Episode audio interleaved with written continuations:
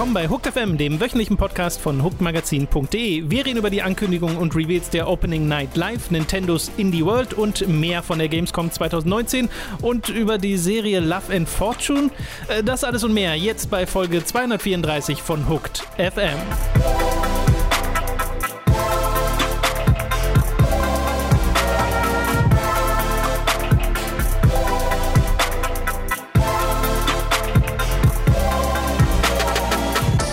Begrüßen euch bei einer weiteren Folge Hooked FM. Ich bin Tom, bei mir sitzt der Robin. Ich bin der FM-Teil von Hooked FM. Ich bin das, der Hook-Teil und du bist der FM-Teil, genau. Äh, ihr könnt euch überlegen, wofür dann FM steht bei Robin. Hm. Äh, wir podcasten dieses Mal an einem Dienstag, weil am Montag gestern sind mehrere Livestreams passiert. Unter anderem die Gamescom Opening Night Live oder die Indie World äh, Sache von Nintendo. Dann gab es noch einen Stadia-Stream. Xbox haben ihre Inside Xbox gesendet, die sich Robin angeguckt hat und fast eingeschlafen wäre. Und äh, wobei eigentlich Mhm. Nee, fast eigentlich eingeschlafen nicht. ist falsch. Du Das hättest dich fast im, du wärst fast im Boden versunken. Ich glaube, so hat Kennst sich du das. Gefühl, wenn du eigentlich müde bist, aber Koffein trinkst, weil du wach bleiben musst Mhm. und dann so ein inneres Ge Müdigkeitsgefühl hast, aber also gar nicht müde sein kannst und das ist so ein mega unangenehmes, wo alles in deinem Körper gegeneinander kämpft, das ist das Gefühl. Ja. Du willst eigentlich äh, schlafen, aber alles schreit dich an und ist laut Das- und hat Techno und ist oh, künstlich gehypt und alles cringed ständig. Ähm, das, das war sehr das, unangenehm. das ist Inside Xbox auch für mich. Äh, Das, das Kernwort, das du da erwähnt hast, ist für mich künstlich. Aber da reden wir gar nicht so viel drüber. Es sind eher die anderen Sachen, die interessant sind, plus noch ein paar News, die äh, links und Oh rechts davon God, News! passiert sind. News! Inside Hooked, äh, jetzt live. Nur nicht live. So, wir fangen an mit Nintendo. Sorry, das Trauma bricht manchmal durch. dem Indie World Stream, auf dem diverse Indie-Spiele angekündigt wurden. Und äh, gleich mal, bevor wir so richtig einsteigen in die News, der Hinweis, wir reden jetzt nicht über jedes einzelne Spiel, was angekündigt wurde. Ein bisschen was haben wir raussortiert. Vielleicht auch ein Highlight verpasst, kann durchaus passieren. Könnt ihr uns dann gerne ergänzen, falls ihr glaubt, dass wir da etwas übergangen haben. Äh, nehmen wir gerne an. Und das erste Spiel, über das wir da reden, heißt Eastward und kommt von Chucklefish und ist so ein Erkundungs-Action-Adventure-Spiel aus einer ISO-Perspektive mit so einem Pixel-Look, wo du zu zweit teilweise unterwegs bist. Und das sah super schön aus. Hatte so ein bisschen Roadtrip-Vibes noch am Ende vom Trailer. Hat man gesehen, wie sie mit so einem Fahrzeug unterwegs waren. Ja, wo Äh, so ein bisschen an Seafarer oder wie hieß es? Ja, ja, hat? ja, stimmt. Auch so ein bisschen. Äh, fand ich super, super schick. Also hat einen sehr schönen Ersteindruck hinterlassen, ohne dass ich jetzt. Also es sah schon ein bisschen aus, als ob man durch so eine Art Dungeons geht und so. Äh, so dass meine erste Assoziation oder eine meiner ersten Assoziationen Zelda ist. Aber so richtig kann ich es noch nicht einordnen. Ja, das ist halt. Diese Art von Indie-Game können halt alles sein mittlerweile. So, die können vielleicht sich komplett nur auf Geschichte erzählen konzentrieren, nur aufs äh, geradeausfahren mit einem Schiff oder sie haben dann noch Dungeons, so Moonlighter-mäßig. Äh, alles, alles, alles die Possibility. Äh, ich glaube, alles, was wir da wirklich sagen können, ist halt, dass es optisch einfach und atmosphärisch sehr, Genau. sehr cool aussieht und dass das dass der Name Chucklefish und das dazugehörige Firmenlogo immer noch sehr, sehr gut sind. Also das ist so ein dicker Top, Top 10 beste Studionamen. Äh, Plus 1 Kojima Productions. Nee. Abgelehnt. Auch da bitte Vorschläge in die Kommentare. Äh, das zweite Spiel hört auf den Namen Röki und ich glaube, es wurde irgendwie anders ausgesprochen. Rocky. Röki. Röki. Äh, R-Ö-K-I geschrieben. Äh, das soll im Winter 2019 erscheinen. Äh, hatte einen sehr märchenhaften Look. Man war in so einer Schneelandschaft unterwegs. Äh, du hast gesehen, wie die Protagonistin auf so einen Hügel hochgegangen ist, wo ein riesiger Wolf lag. Oder es gab so eine Szene, wo sie vor einem dunklen Wald stand und hinter ihr hat sich so ein Monster aufgebäumt, bei dem du dann nur die Augen und die Zähne gesehen hast. Äh, auch wieder vor allem der Look der es verkauft, finde ich. Ähm, abgesehen davon weiß man auch hier jetzt nicht so viel. Ja, kann man eigentlich genau das sagen, was man auch zu, äh? Eastward. Eastward, Eastward gesagt hat. Eastward ne? ist ein komischer Es sieht halt Name. super cool aus. Es ist schwer, deutlich mehr darüber zu sagen. Ja, bei Europa ist das schon ein bisschen anders. Äh, also nicht Europa, sondern Your im Sinne von dein und dann Opa. Dein Opa, so ein bisschen. Äh, Also, oder, Europa. oder halt du, du, du Opa. Nee, dein Opa. Ja, aber du kannst ja, aber du kannst also. Oder du Du setzt jetzt, ich glaube nicht, dass das die Intention Gott, ist. Ich glaube, wir die Leute nur noch mehr die. Intention ist, dass das Wort you Ja, das ja, EU soll- ersetzt. Genau, es soll Europa sein. Weil du siehst ja auch am Anfang in diesem Spiel ähm, den Eiffelturm äh, um, Hm. also nicht am Anfang vom Spiel, am Anfang vom Trailer, den Eiffelturm verkehrt rum und dann bricht der so auseinander und die Kamera dreht sich und du hast äh, sehr fragmentierte Levels, bei denen du mit deinen kleinen Comicfigürchen in einer 3D-Third-Person-Ansicht ähm, an Wänden hochgehst, so äh, kleine Neigungen, ähm, äh, ähm, ja, überwältigst und die Schwerkraft sich dabei ändert, sehr wie es bei Etherborn war zuletzt, äh, wo du aber aus einer ISO-Perspektive gespielt hast. Kleine Comicfigürchen ist eine Beschreibung, der ich widersprechen würde. Das ist doch so ein Comic. Aber es wirkte nichts klein an denen. Nee, die waren groß und rund und weird. Ja, also ich finde die Umgebung auch super schick und dieses, weiß nicht, dieses erste Bild mit dem Eiffelturm, finde ich, hat, hat einen Eindruck hinterlassen, aber die Figur sieht furchtbar aus, finde ich. Na, ich weiß nicht, ob ich furchtbar sage. Also es ist super weird. Also ich weiß auch nicht, was ich davon halten soll. Ja, ich mag's nicht. Ja.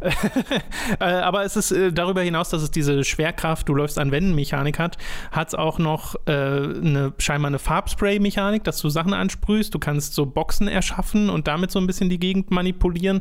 Also schon sehr, sehr puzzelig alles, äh, aber geht wohl noch ein bisschen über das hinaus, was halt Etherborn gemacht hat, was sich ja sehr darauf konzentrierte. Äh, und das soll im Winter 2019 noch erscheinen. Das nächste Spiel kommt aus Deutschland von Schinnen Multimedia und hört auf den Namen The Tourist, nur geschrieben mit Y. Trotzdem führte es dazu, dass wenn ich bei Google nach The Tourist gesehen habe, mir Google erstmal vorgeschlagen hat, äh, meintest du nicht The Tourist, den Film mit Angelina Jolie und Hat noch Johnny nie Depp? jemand gemeint. Google, wer hat jemals diesen Film gemeint? Deswegen bitte googelt mal alle nach The Tourist mit Y und sagt, dass ihr The Tourist mit Y meintet, damit Google das äh, sich irgendwann merkt. ich war da im Kino. Ernsthaft? Ja, das war äh, mit so einer Gruppe. Oh, stimmt, das. Ja, da klingelt irgendwas. Gruppe von Freunden und da waren halt, also das waren halt so viele Leute, dass man sich da immer nur auf den kleinsten gemeinsamen Nenner, ähm, weil auch viele Leute sind, die nicht so viele Filme dann geguckt haben und dann Johnny hat man sich Depp. halt dickste Freunde mit Kevin James und äh, Ui, wir angeguckt oder halt Norbit, das war Jahre zuvor oder The Tourist. The Tourist. Wo wir, also da sind tatsächlich zwei Leute während des Films auch gegangen. Okay. Ich finde, The Tourist sieht im Trailer aus wie zwei verschiedene Spiele. Du hast zum einen, also erstmal ist es auch wieder so ein ISO-Top-Down ähm, Pixel-Look, so ein bisschen 3D.Game Heroes mäßig. Äh, du hast zum einen so ein Urlaubsresort, bei dem du in Läden reingehst und wirklich eben dieses, wonach es auch klingt, dieses Touristenfeeling hast. Äh, und zum anderen äh, hast du so Minen und Dungeons, in denen du unterwegs bist und da scheinbar Rätsel löst.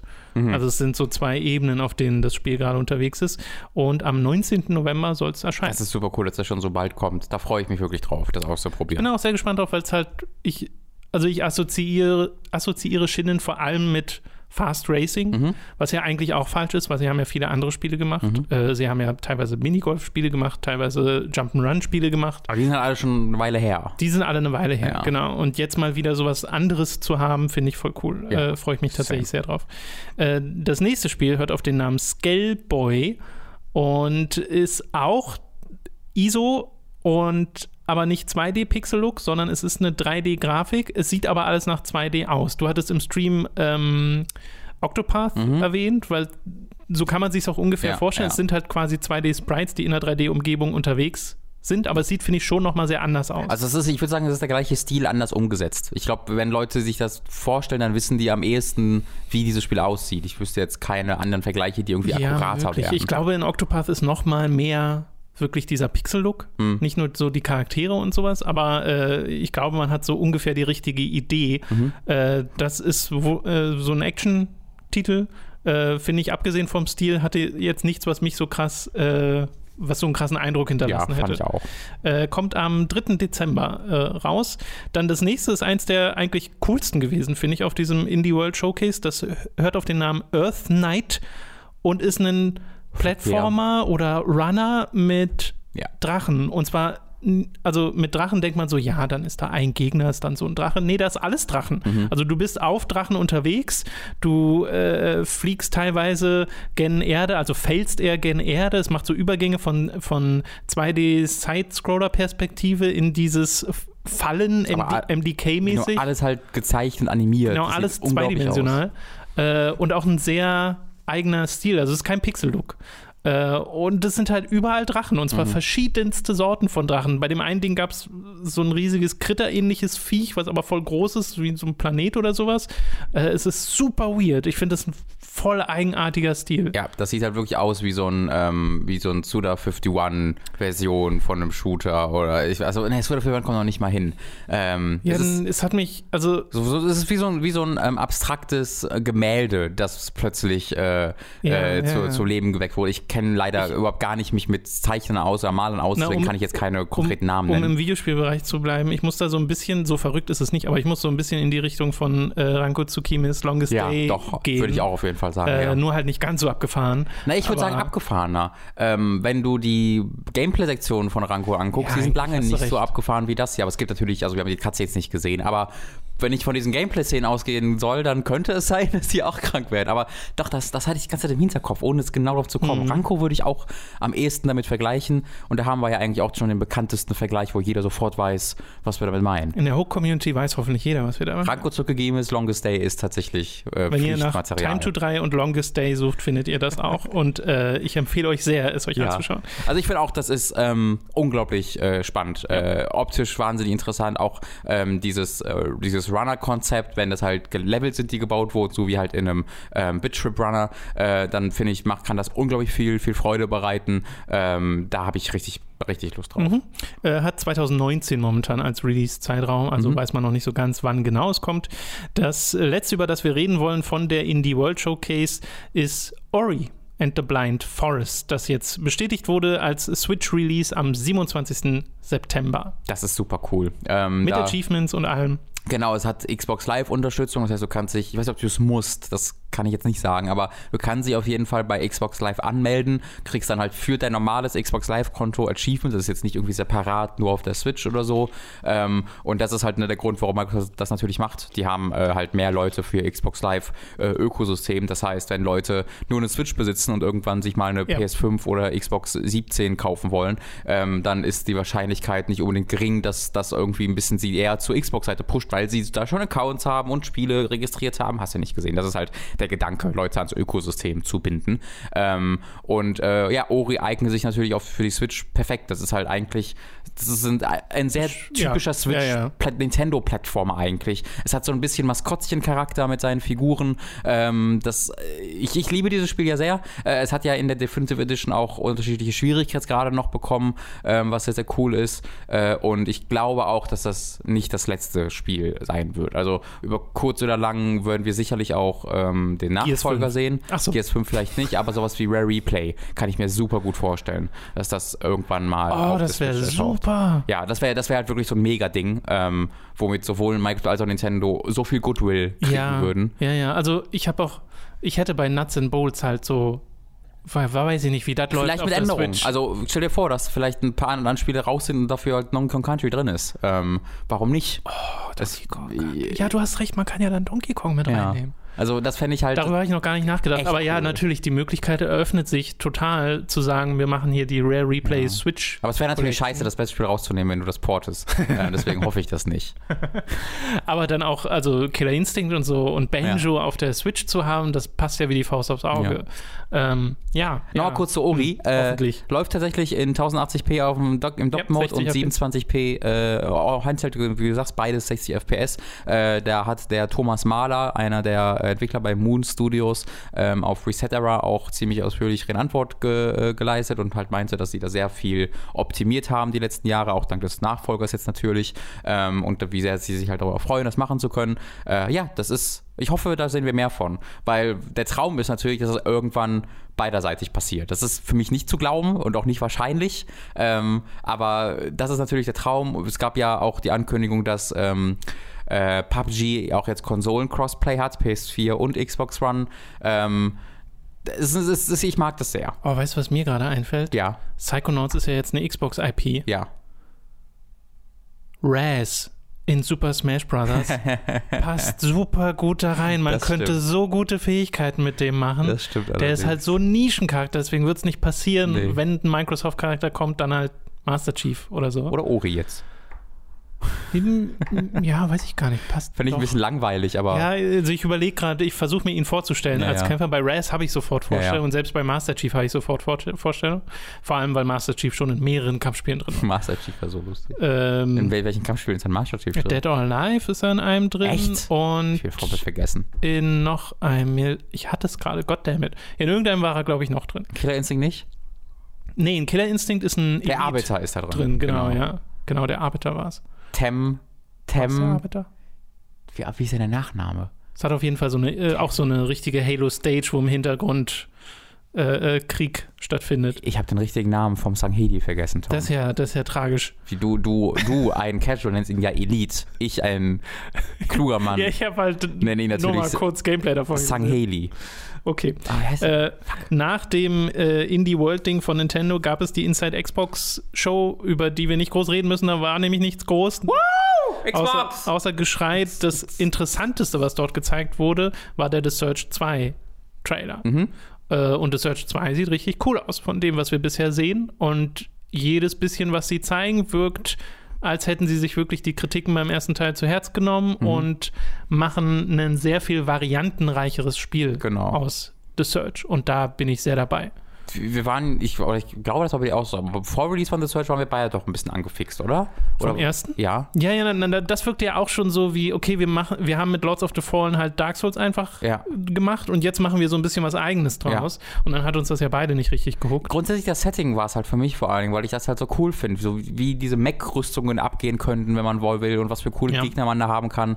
Und dann war das alles halt nicht so wirklich da in The Search, sondern es war so die Baseline, so die ersten Ideen, die du zu diesem Setting hast, sind drin und das war's dann so ein bisschen. Äh, und du rennst halt viel durch Lagerhallen. Äh, und aus spielerischer Sicht fand ich es halt einfach sehr viel frustrierender als die Ja. äh, Soulsborne-Spiele, weil äh, das ein sehr viel schnelleres Spiel war, aber du bist dann irgendwo hingelaufen dann kam irgendwo von Gegner von rechts angeflogen und hat dich zwei Schläge totgehauen. Es wirkte an manchen Stellen halt ein bisschen billig. Ja, genau. Auf die Art und Weise, auf die man gestorben ist. Richtig, und das ist halt auch in Souls ab und zu der Fall, aber das war mir zwar Ja. zu regelmäßig in The Search. Das heißt, da, muss, da hoffe ich, dass sie das, das kann man im Trailer nicht absehen, dass das im zweiten Teil weniger der Fall wird, aber alleine durch die, durch die Rüstungen, durch die Gegnertypen, die Waffen, die Umgebungen, bin ich da jetzt viel, viel mehr schon mal dabei. Es ist auch super interessant, es gibt so einen Trailer, der nur CG hat und so ähm, Quotes von äh, Outlets, die Previews gespielt haben. Äh, und ein paar dieser Quotes dissen übelst den Vorgänger. Und den haben die in einem Trailer drin irgendwie.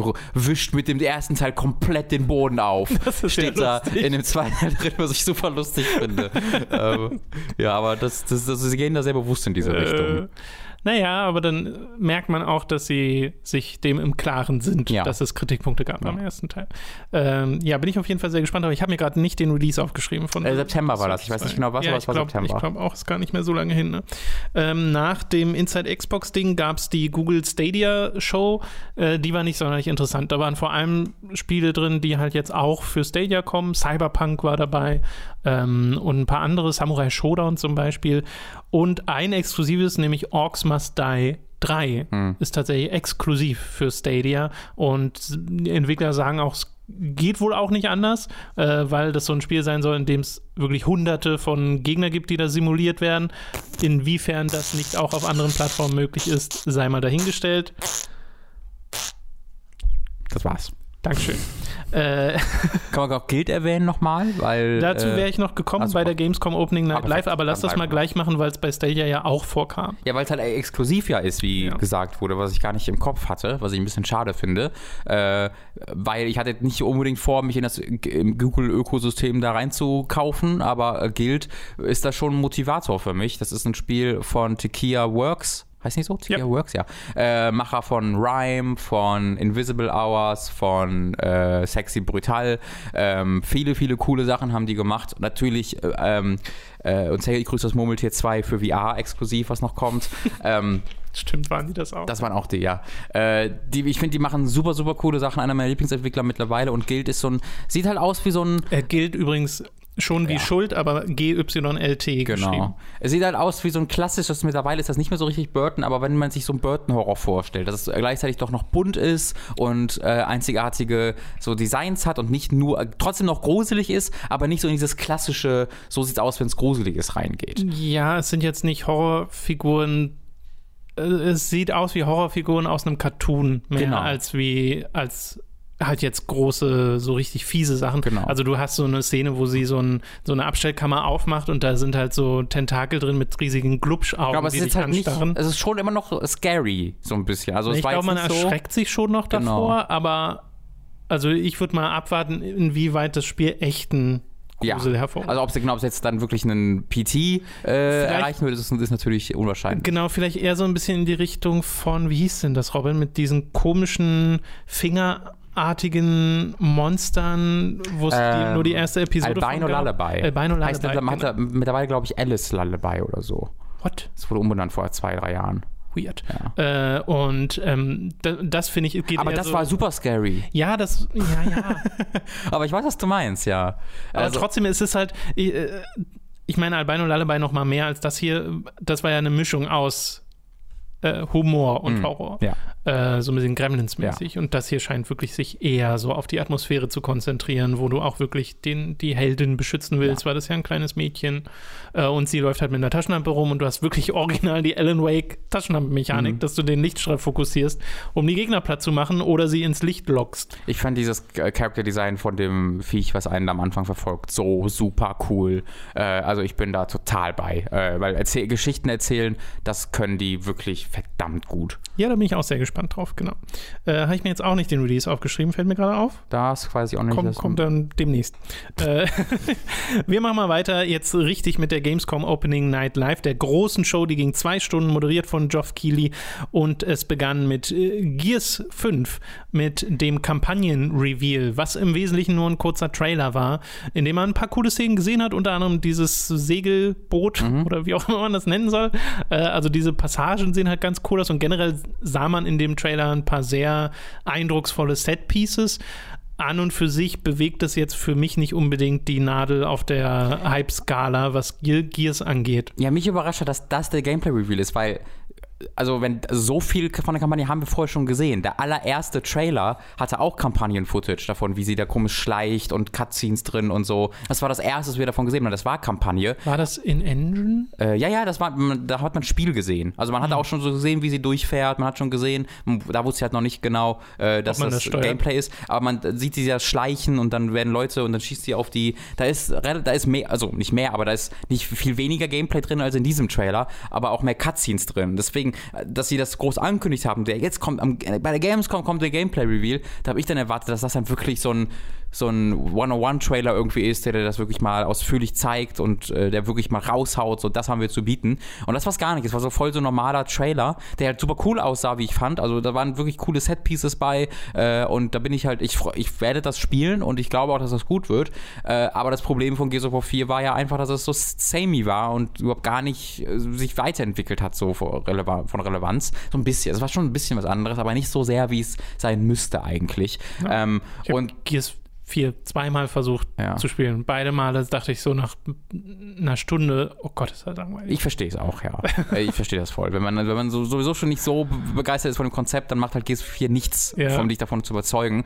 Und laut dem, was sie sagen, will Gears of War 5 das machen. Gears of War 4 sei der Start gewesen von diesem Studio, safe, Ja, erstmal ein Spiel bringen. Und 5 ist dann, wo wir alles raushauen, wo wir was trauen. Äh, und davon siehst du einfach nichts bisher. Also, Man sieht so eine Versatzstücke. Hier schleicht die mal so ein bisschen durch die Gegend. Hier siehst du die Fahrzeug da durch so eine Eiswüste fahren. Das, hat, das kann halt cool sein, aber mit so wenig Footage und so wenig Fokus da drauf, weil wir dann, dann doch wieder 10 Minuten Horde-Modus gesehen haben, es fällt es sehr schwer, da einen großen Hype aufzubauen. Ja. Ähm, man muss halt sagen, es ist sehr beeindruckend, was da alles drin steckt. Mit dem Horde-Modus, mit der Kampagne, mit dem Versus und dann auch diesem Escape-Modus.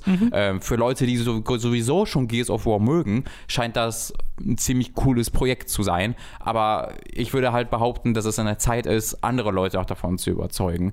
Ähm, so wie das ein God of War etwa gemacht hat. Einfach mal sich diese Serie zu nehmen und damit ein bisschen was anderes zu machen. Aber das machen sie halt wirklich Ja. gar nicht. Ja, das andere, bis bei dem Spiel ist das, das Neue im Wesentlichen die Protagonistin für mich am ehesten. Ja, Wo stimmt. ich mir denke, okay, das macht es für mich sehr viel attraktiver als irgend Ah, so einen Boliden, ja, ja. irgend so einen Boliden zu spielen. äh, wie es halt in den vorherigen war, aber hm. Ich fand super lustig, dass man in diesem Kampagnentrailer kurz einen Wissenschaftler sah und der sah genauso aus wie ein Kühlschrank wie alle anderen. am 10. September erscheint GS5, ist also gar nicht mehr lange hin. Also am äh, 6. für Leute mit Game Pass. Oh, okay. Äh, es gab ein, ein, eine Rückkehr einer alten Franchise auf der Gamescom Opening Night Live, nämlich von Comanche, dem Helikopterspiel, das zuletzt irgendwann vor 15 Jahren oder so erschienen ist und also sie haben halt einen Trailer gezeigt, das ist so ein Action-Multiplayer-Ding, sieht sehr arcadig aus, mhm. sehr schnell, sehr bunt. Und ich habe mir dann gestern Abend, nachdem wir fertig waren mit dem Stream, nochmal Footage von Comanche angeschaut. Mhm. Das ist der lustigste Kontrast, den du okay. so machen kannst. Weil wenn du das so nebeneinander schneidest, ist das so, dass eine stille Helikoptergeräusche und dann ab und zu mal so ein Konflikt und sehr viel halt ne, Flug über Landschaften. Mhm. Äh, und das andere ist halt Drohnen. Genau, und Dubstep-Musik im Hintergrund oder sowas. Äh, das äh, führt dann auch dazu, dass dieser Trailer sehr viele Daumen nach unten hat das von den Comanche-Fans. Ja. Aber jetzt nicht 90% Daumen nach unten, es ist so Hälfte, Hälfte, weil ich glaube, die meisten kennen halt Comanche einfach. Aber das verstehe ich dann nicht. Wieso benutzt du dann dieses diese Serie, dieses weiß Franchise, wenn du nicht. die 20 Fans, die es hat, nicht ansprechen willst. Das ist weird. Das hat, das halt und so dann bist du ja auch mit Drohnen und sonst was unterwegs in dem ja. Spiel. Meinst du, da hat schon jemand bei THQ Nordic halt das Ding entwickelt und dann hatten die, sind mal wieder ihre hunderte Spiele durchgegangen, die sie Comanche gekauft haben, das Comanche. Ja. Oder sie haben es halt Comanche genannt und wussten gar nicht mehr, dass das die alte Franchise ist. Das ist Zufall. Aber wir besitzen dieses Franchise schon. Wirklich? Ja, okay. ja, ja, dann kann es auch so bleiben. Das ist gar nicht so unwahrscheinlich. Aber dieser, das Ding ist, der Aufbau des Reveals war halt suggeriert, dass Comanche zurückkommt, weil sie zeigen nur diese coolen Szenen, wie sie an den Helikopter vorbeifahren und sich das so zusammensetzt und du denkst so, oh krass, es ja. wird voll das ernste Ding und dann ist es halt so ein, also ich finde, das sieht auch super unattraktiv aus, dieses Spiel, so für mich persönlich, weil ich ja Multiplayer sowieso ein bisschen raus bin, mhm. aber dann auch die Art und Weise, wie aufgeregt das ist, es kann total Spaß machen, also das will ich gar nicht ausschließen, aber der Trailer war mir ein bisschen zu laut. Ja. Äh, nun gut. Äh, da läuft äh, dann die, man kann sich registrieren, um in die Alpha zu kommen, falls man da schon mhm. mal reinschauen will. Ich glaube, die Alpha läuft noch nicht, aber man kann sich schon registrieren. Need for Speed Heat. Äh, wurde, Name, Need for Speed Heat. Need for Speed Heat. Das like ist auch it. ein schönes Logo. Äh, ich mag sehr dieses Miami-eske mhm. Heat. Meinst du das äh, Palm City-eske? Das Palm City-eske, ja, natürlich. Man ist in Palm City unterwegs. Und wir haben jetzt zum ersten Mal Gameplay gesehen zu diesem Spiel. Es sieht sehr aus wie das 2015er Need for Speed. Du meintest im Stream, sieht eigentlich aus wie jedes Need for Speed teilweise das oder könnte so eine Fortsetzung ja. sein zu jedem Need for Speed. Ähm, das Ding ist, dieses Spiel hat die Aufgabe zum einen Need for Speed Payback wieder gut zu machen, weil das Spiel hat sich zum einen nicht gut angefühlt. Also ist, das Fahrgefühl war super schlecht. Mhm. Das Geschwindigkeitsgefühl kam auch nach mehreren Upgrades nicht richtig rüber. Und dann die Upgrades überhaupt zu bekommen, war ein totaler Sackstand, weil man diese Karten haben musste. Man konnte nicht so richtig in die Richtung gehen, in die man gerade wollte. Das hat alles keinen Spaß gemacht. Ich fand, die Welt war auch super langweilig. Das war ein schlechtes Spiel, ein wirklich äh, schlechtes Spiel. Ja.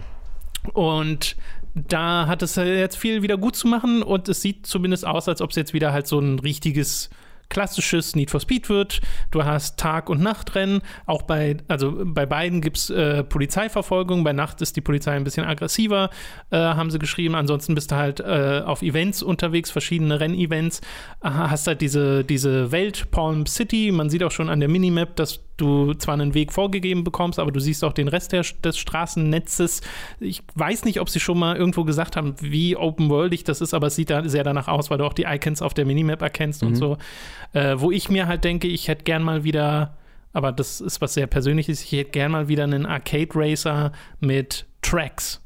Hm. Wo du nicht in eine Stadt geworfen wirst, sondern du hast vorgefertigte Tracks mit vorgefertigten Abkürzung ja, und nicht nur diese offene, dieses, ich weiß gar nicht, welches Spiel das angefangen hat. War das Burnout Paradise, wo es dann hieß, so jetzt sind es immer offene Welten? Oh, keine Ahnung. Ähm, ich, da würde ich dir ja dann äh, wirklich ehrlich mal empfehlen, äh, mal rückblickend in Need for Speed Hot Pursuit reinzugucken, 2010, weil mhm. äh, das ist äh, da sowas, das was war noch sehr gut macht. Das war ein Track. Wenn ich, wenn ich mich recht, es ist halt zehn Jahre her, deswegen möchte ich das jetzt nicht garantieren, aber ich bin mir relativ sicher, dass das, äh, okay. wenn du wenn du Rennen gefahren bist, Tracks waren. Okay. Ähm, ich finde halt, das sieht ganz, ja, okay aus. Ähm, jetzt nichts, was mich vom Hocker haut. Äh, ich bin halt einfach ja. skeptisch, weil ich muss halt das, ich muss halt den Controller in der Hand haben. Genau. Ähm, du kannst es auch nicht absehen von diesem Gameplay-Review, weil sie keine fünf Sekunden mal zeigen, wie eine Strecke Ja. abgefahren wird. Sie schneiden sehr viel in diesem. Weil ich fand halt auch, dass, dass Need for Speed 2015 sich nicht besonders gut gespielt hat. Also das war auch nicht schlimm, das war jetzt nicht so schlimm wie Payback, aber Ja, da habe ich halt auch eine Weile gespielt okay. und dann dachte ich mir, äh, ja. genau, okay. Ja. Aber in Zeiten, wo ich halt 17 Forza Horizons habe, die spielen kann,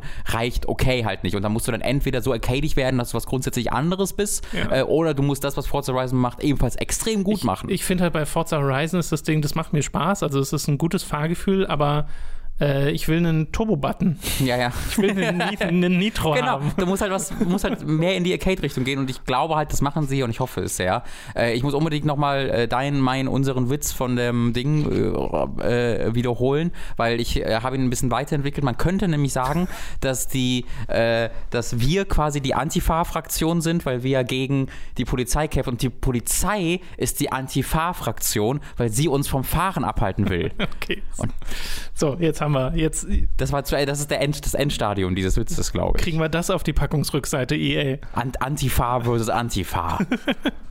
Die zwei Fraktionen in unserem Rennspiel. Und in Englisch Antifa versus Ant Anti-Car? I Anti-Far? don't. fa- What? Hä? Anti-Drive, hä? Und Trump hat schon Äh, verboten. Ja, 8. November ist Release-Termin für Need for Speed Heat, was auch nicht so lange hin ist. Also der Abstand zwischen Ankündigung, Enthüllung und Release ist hier sehr, sehr kurz. Ja. Ähm, da fand ich ganz interessant, bei Easy Allies hatten sie das mal angesprochen, ob diese, diese, diese kurze Distanz, diese kurze Zeit zwischen Ankündigung und Release, hat das eine Auswirkung auf die Wahrnehmung der Qualität des Spiels? Hm. Ich, also ich glaube weniger, ehrlich gesagt, weil ich glaube, im, also vielleicht bei, bei, bei so Leuten wie.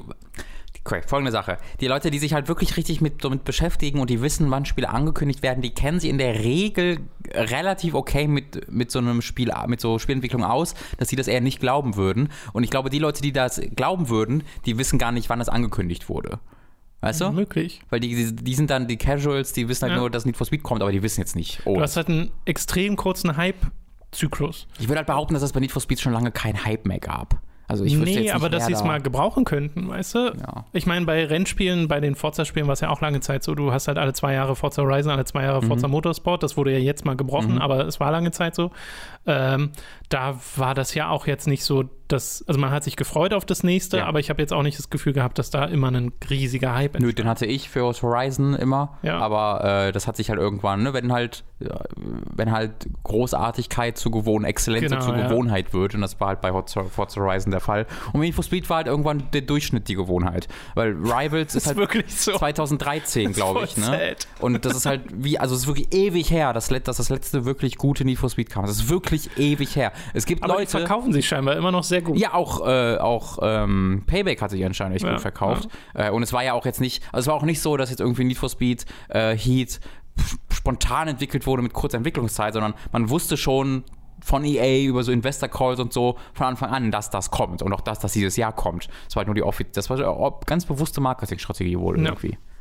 Äh, nun gut, äh, lassen wir mal Need for Speed Heat in, hinter uns und kommen zu Kerbal Space Program 2. Das hatte nämlich einen fantastischen Trailer auf der äh, Show, der sehr episch so den Weltraum inszeniert hat und dann im Kontrast dazu äh, diese kleinen grünen Alien-Figürchen, die äh, lachend so entweder in die Kamera oder an der Kamera vorbeischauen, während hinter ihnen Sachen zusammenbrechen. Ja, äh, das ist ein richtig toller Trailer. Guckt euch den mal an, falls ihr den noch nicht gesehen habt. Soll 2020 erscheinen. Weil das ist wirklich eine, eine Meisterleistung, dieses Spielkonzept in dem Trailer darzustellen, ohne einfach was völlig anderes zu zeigen. Also du kannst, du kannst halt so ein. Dead Island-Ding machen, Ja, ja. Äh, wo du einfach die Wunder des. Und das ist, also da hast du schon was, so die Wunder des Weltraums ist, erlebst du auch in Kerbal Space Program. Das ist schon akkurat, aber eben ein zentraler Teil davon ist auch, du baust deine eigene Rakete zusammen und startest und dann explodiert alles. ähm, du fliegst irgendwie so sie- 70 Meter in die Luft und dann fängt das eine Triebwerk an zu schlackern und äh, haut das andere weg und alles explodiert. Ähm, und das haben sie halt geschafft, beides zu kombinieren in diesem Trailer.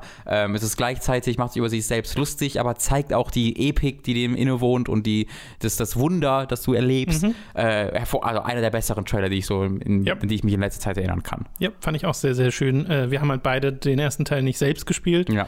Äh, Nur nur sehr, Sachen- sehr viel Zeit damit verbracht, mir das anzugucken. Genau, nur Sachen davon gesehen. Äh, trotzdem äh, sind wir da Freunde von. Little Nightmares 2 sind wir auch Freunde von. Yes. Little Nightmares 1 ist ein sehr schönes Spiel. Äh, optisch sehr, sehr cool, aber auch von dem, was es wie es so aufgebaut ist und wie es dich am Ende immer in immer bizarrere Situationen mhm. lockt, ist sehr, sehr schön. Und Little Nightmares 2 ist jetzt, scheint zumindest auf den ersten Blick eine sehr konsequente Fortsetzung dieses Stils auch zu sein, dieser Side-Scroller-Perspektive, wo aber die Welt sehr viel Tiefe bekommt. Mhm.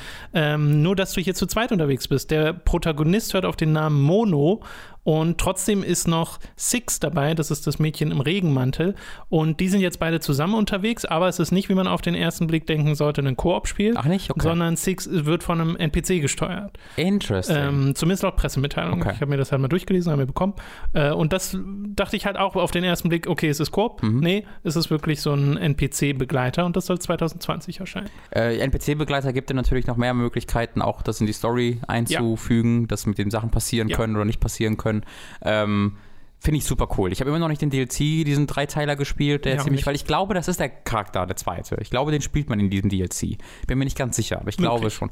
Ähm, und äh, der, aber das Base Game Little Nightmares war wirklich, wirklich super. War jetzt nicht perfekt, hatte auch spielerisch so ein paar Schwächen und hat sich ab und zu ein bisschen auch ermüdet. Äh, aber allein die Bildsprache in diesem Spiel oder die, das Character Design, die Optik war so konsequent, ähm, das, das sieht man nur recht selten. Da hat es dann wirklich mich an sowas wie Inside und Limbo erinnert. Jetzt gar nicht, dass es so aussieht aussah, aber einfach von der Konsequenz her, wie mhm. sie ihren Stil gefunden haben und den durchgezogen haben. Ähm, und das, es gibt halt mehrere so Spiele, die offensichtlich in Limbo als Vorlage haben, die das dann nicht so gut hinbekommen. Und da hat Tarsier Studios, finde ich, einfach was richtig Tolles gebaut. Yep. Ähm, und da äh, auch wieder so ein bisschen, also ich denke da immer an Burton, auch wenn der nicht mehr so richtig diese Filme macht, aber ich muss irgendwie, wenn ich so. Ja, ich glaube, das steckt da auch drin. Ja, äh, ich freue mich da sehr drauf. Das kann richtig cool werden. Yep.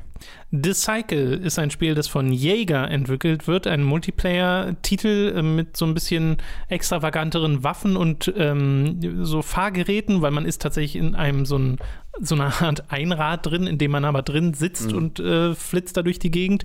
Hatte keinen sonderlich guten Trailer, finde ich. Also äh, der hat das Spiel leider nicht so gut verkauft.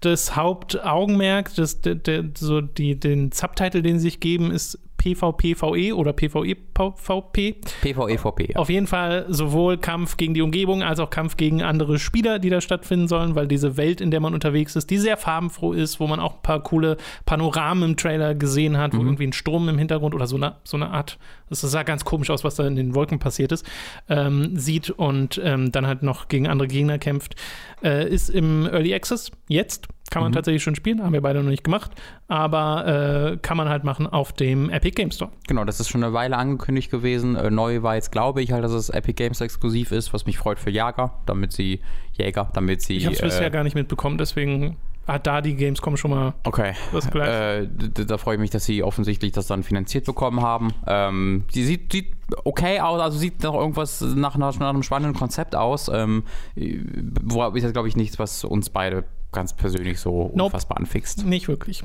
Und wie gesagt, leider auch kein so schöner Trailer. Ja. Äh, nun gut, Humankind wurde gezeigt. Da habe ich ganz große Fragezeichen dahinter, weil der Trailer so weird war. Also, weil das hat ja angefangen. Also, ich sehe das so Konzept voll, muss ich sagen. Mit, mit so einem Urzeitmenschen, der vor einem, äh, vor einem Keyboard sitzt und fast schon Orgelmusik spielt. Ah. Und dann ging es über. In der Space Station. Äh, genau, in einer.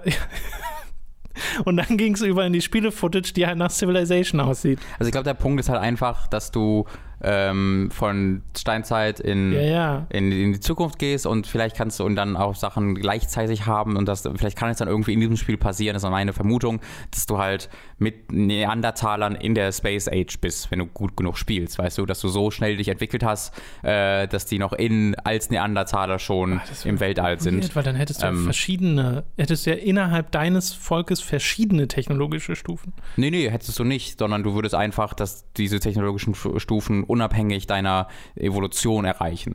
Dass du halt einfach äh, sagen kannst, denn die Evolution ist nicht an deine technologische Errungenschaft äh, gekoppelt, sondern wenn du halt so spielst, dann, erreicht, dann findet der Neandertaler schon den Strom und dann findet der Neandertaler schon bla bla bla, weißt du? Das, das, äh, das scheint da einfach so ein bisschen in, ins Fantasy reinzugehen. Wäre super weird. Es erinnert mich halt ein bisschen an, äh, ne, hat halt fast den gleichen Namen, Ody, äh, Odyssey, Humankind Odyssey. Ähm, wie heißt der? Ancestors Humankind Odyssey. Weil da ist ja auch so das Konzept, kannst kannst du die Science besiegen? Kannst du dich anders und schneller fortentwickeln, als das wissenschaftlich, äh, historisch tatsächlich der Fall war? Äh, und das ist so ein bisschen die Prämisse, die ich durch diesen Anfang-Ding mhm. sehe. Kannst okay. du dich noch schneller anders entwickeln, als wir das gemacht Ja, haben. ich fand die, ähm, das Gameplay sah wirklich einfach straight up aus, wie Civilization, was Ja. sie gezeigt haben. Finde ich aber Es super ist halt cool. ein, es ist halt ein 4X-Spiel, es ist, kommt von den Endless Space-Machern, ah, okay. Äh, Amplitude, und soll 2020 erscheinen. Also das ist halt ein äh, neuer Publisher, oder macht, veröffentlicht 2K nicht auch Civ? Stimmt. Stimmt, das ist der gleiche Publisher.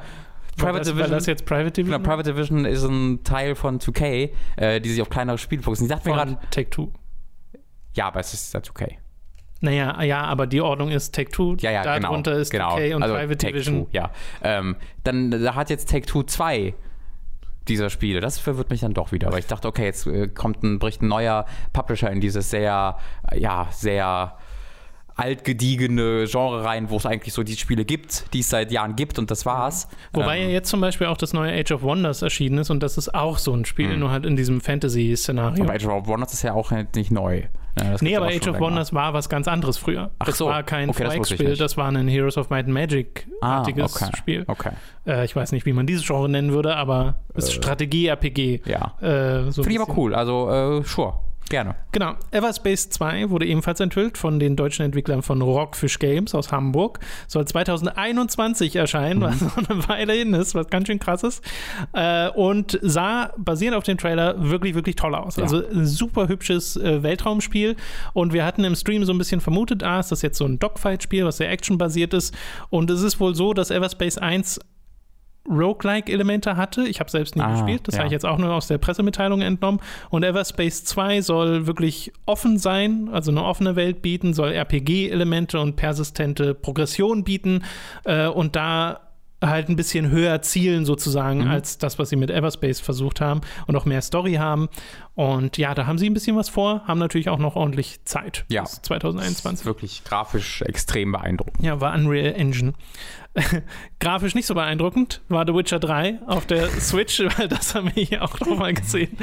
Das hat jetzt einen Release-Termin, nämlich den 15. Oktober, ist ja eine, ähm, eine, ein, ein Komplett-Release. Also da ist der DLC auch mit dabei, was super ist. Äh, und an und für sich mag ich ja auch, dass man das dann auf der Switch spielen kann, aber es ist immer lustig, das in Trailern zu sehen, weil wir haben halt nochmal deutlich mehr Gameplay gesehen. Und so Charaktere sehen, finde ich, vollkommen okay aus. Äh, Ja, es kommt gerade- drauf an, nicht immer. Also es gab so ein, zwei Szenen, wo, wo es die Ja. Charaktere, wo sie etwa an Feuer da hingen und da war sie, hatte sie so komplett eine glatte Textur gefühlt am Körper. Ich hab, das ich sah hab, super weird Ich habe aus. trotzdem das Gefühl, dass es die nicht so stark erwischt hat wie die Umgebung, Würde ich weil die leiden sehr unter Ja. den schlechteren Texturen, unter den fehlenden ähm, Gras und so und den fehlenden Details au- in der Spielwelt. Äh, und die Auflösung ist halt sehr niedrig. Ja.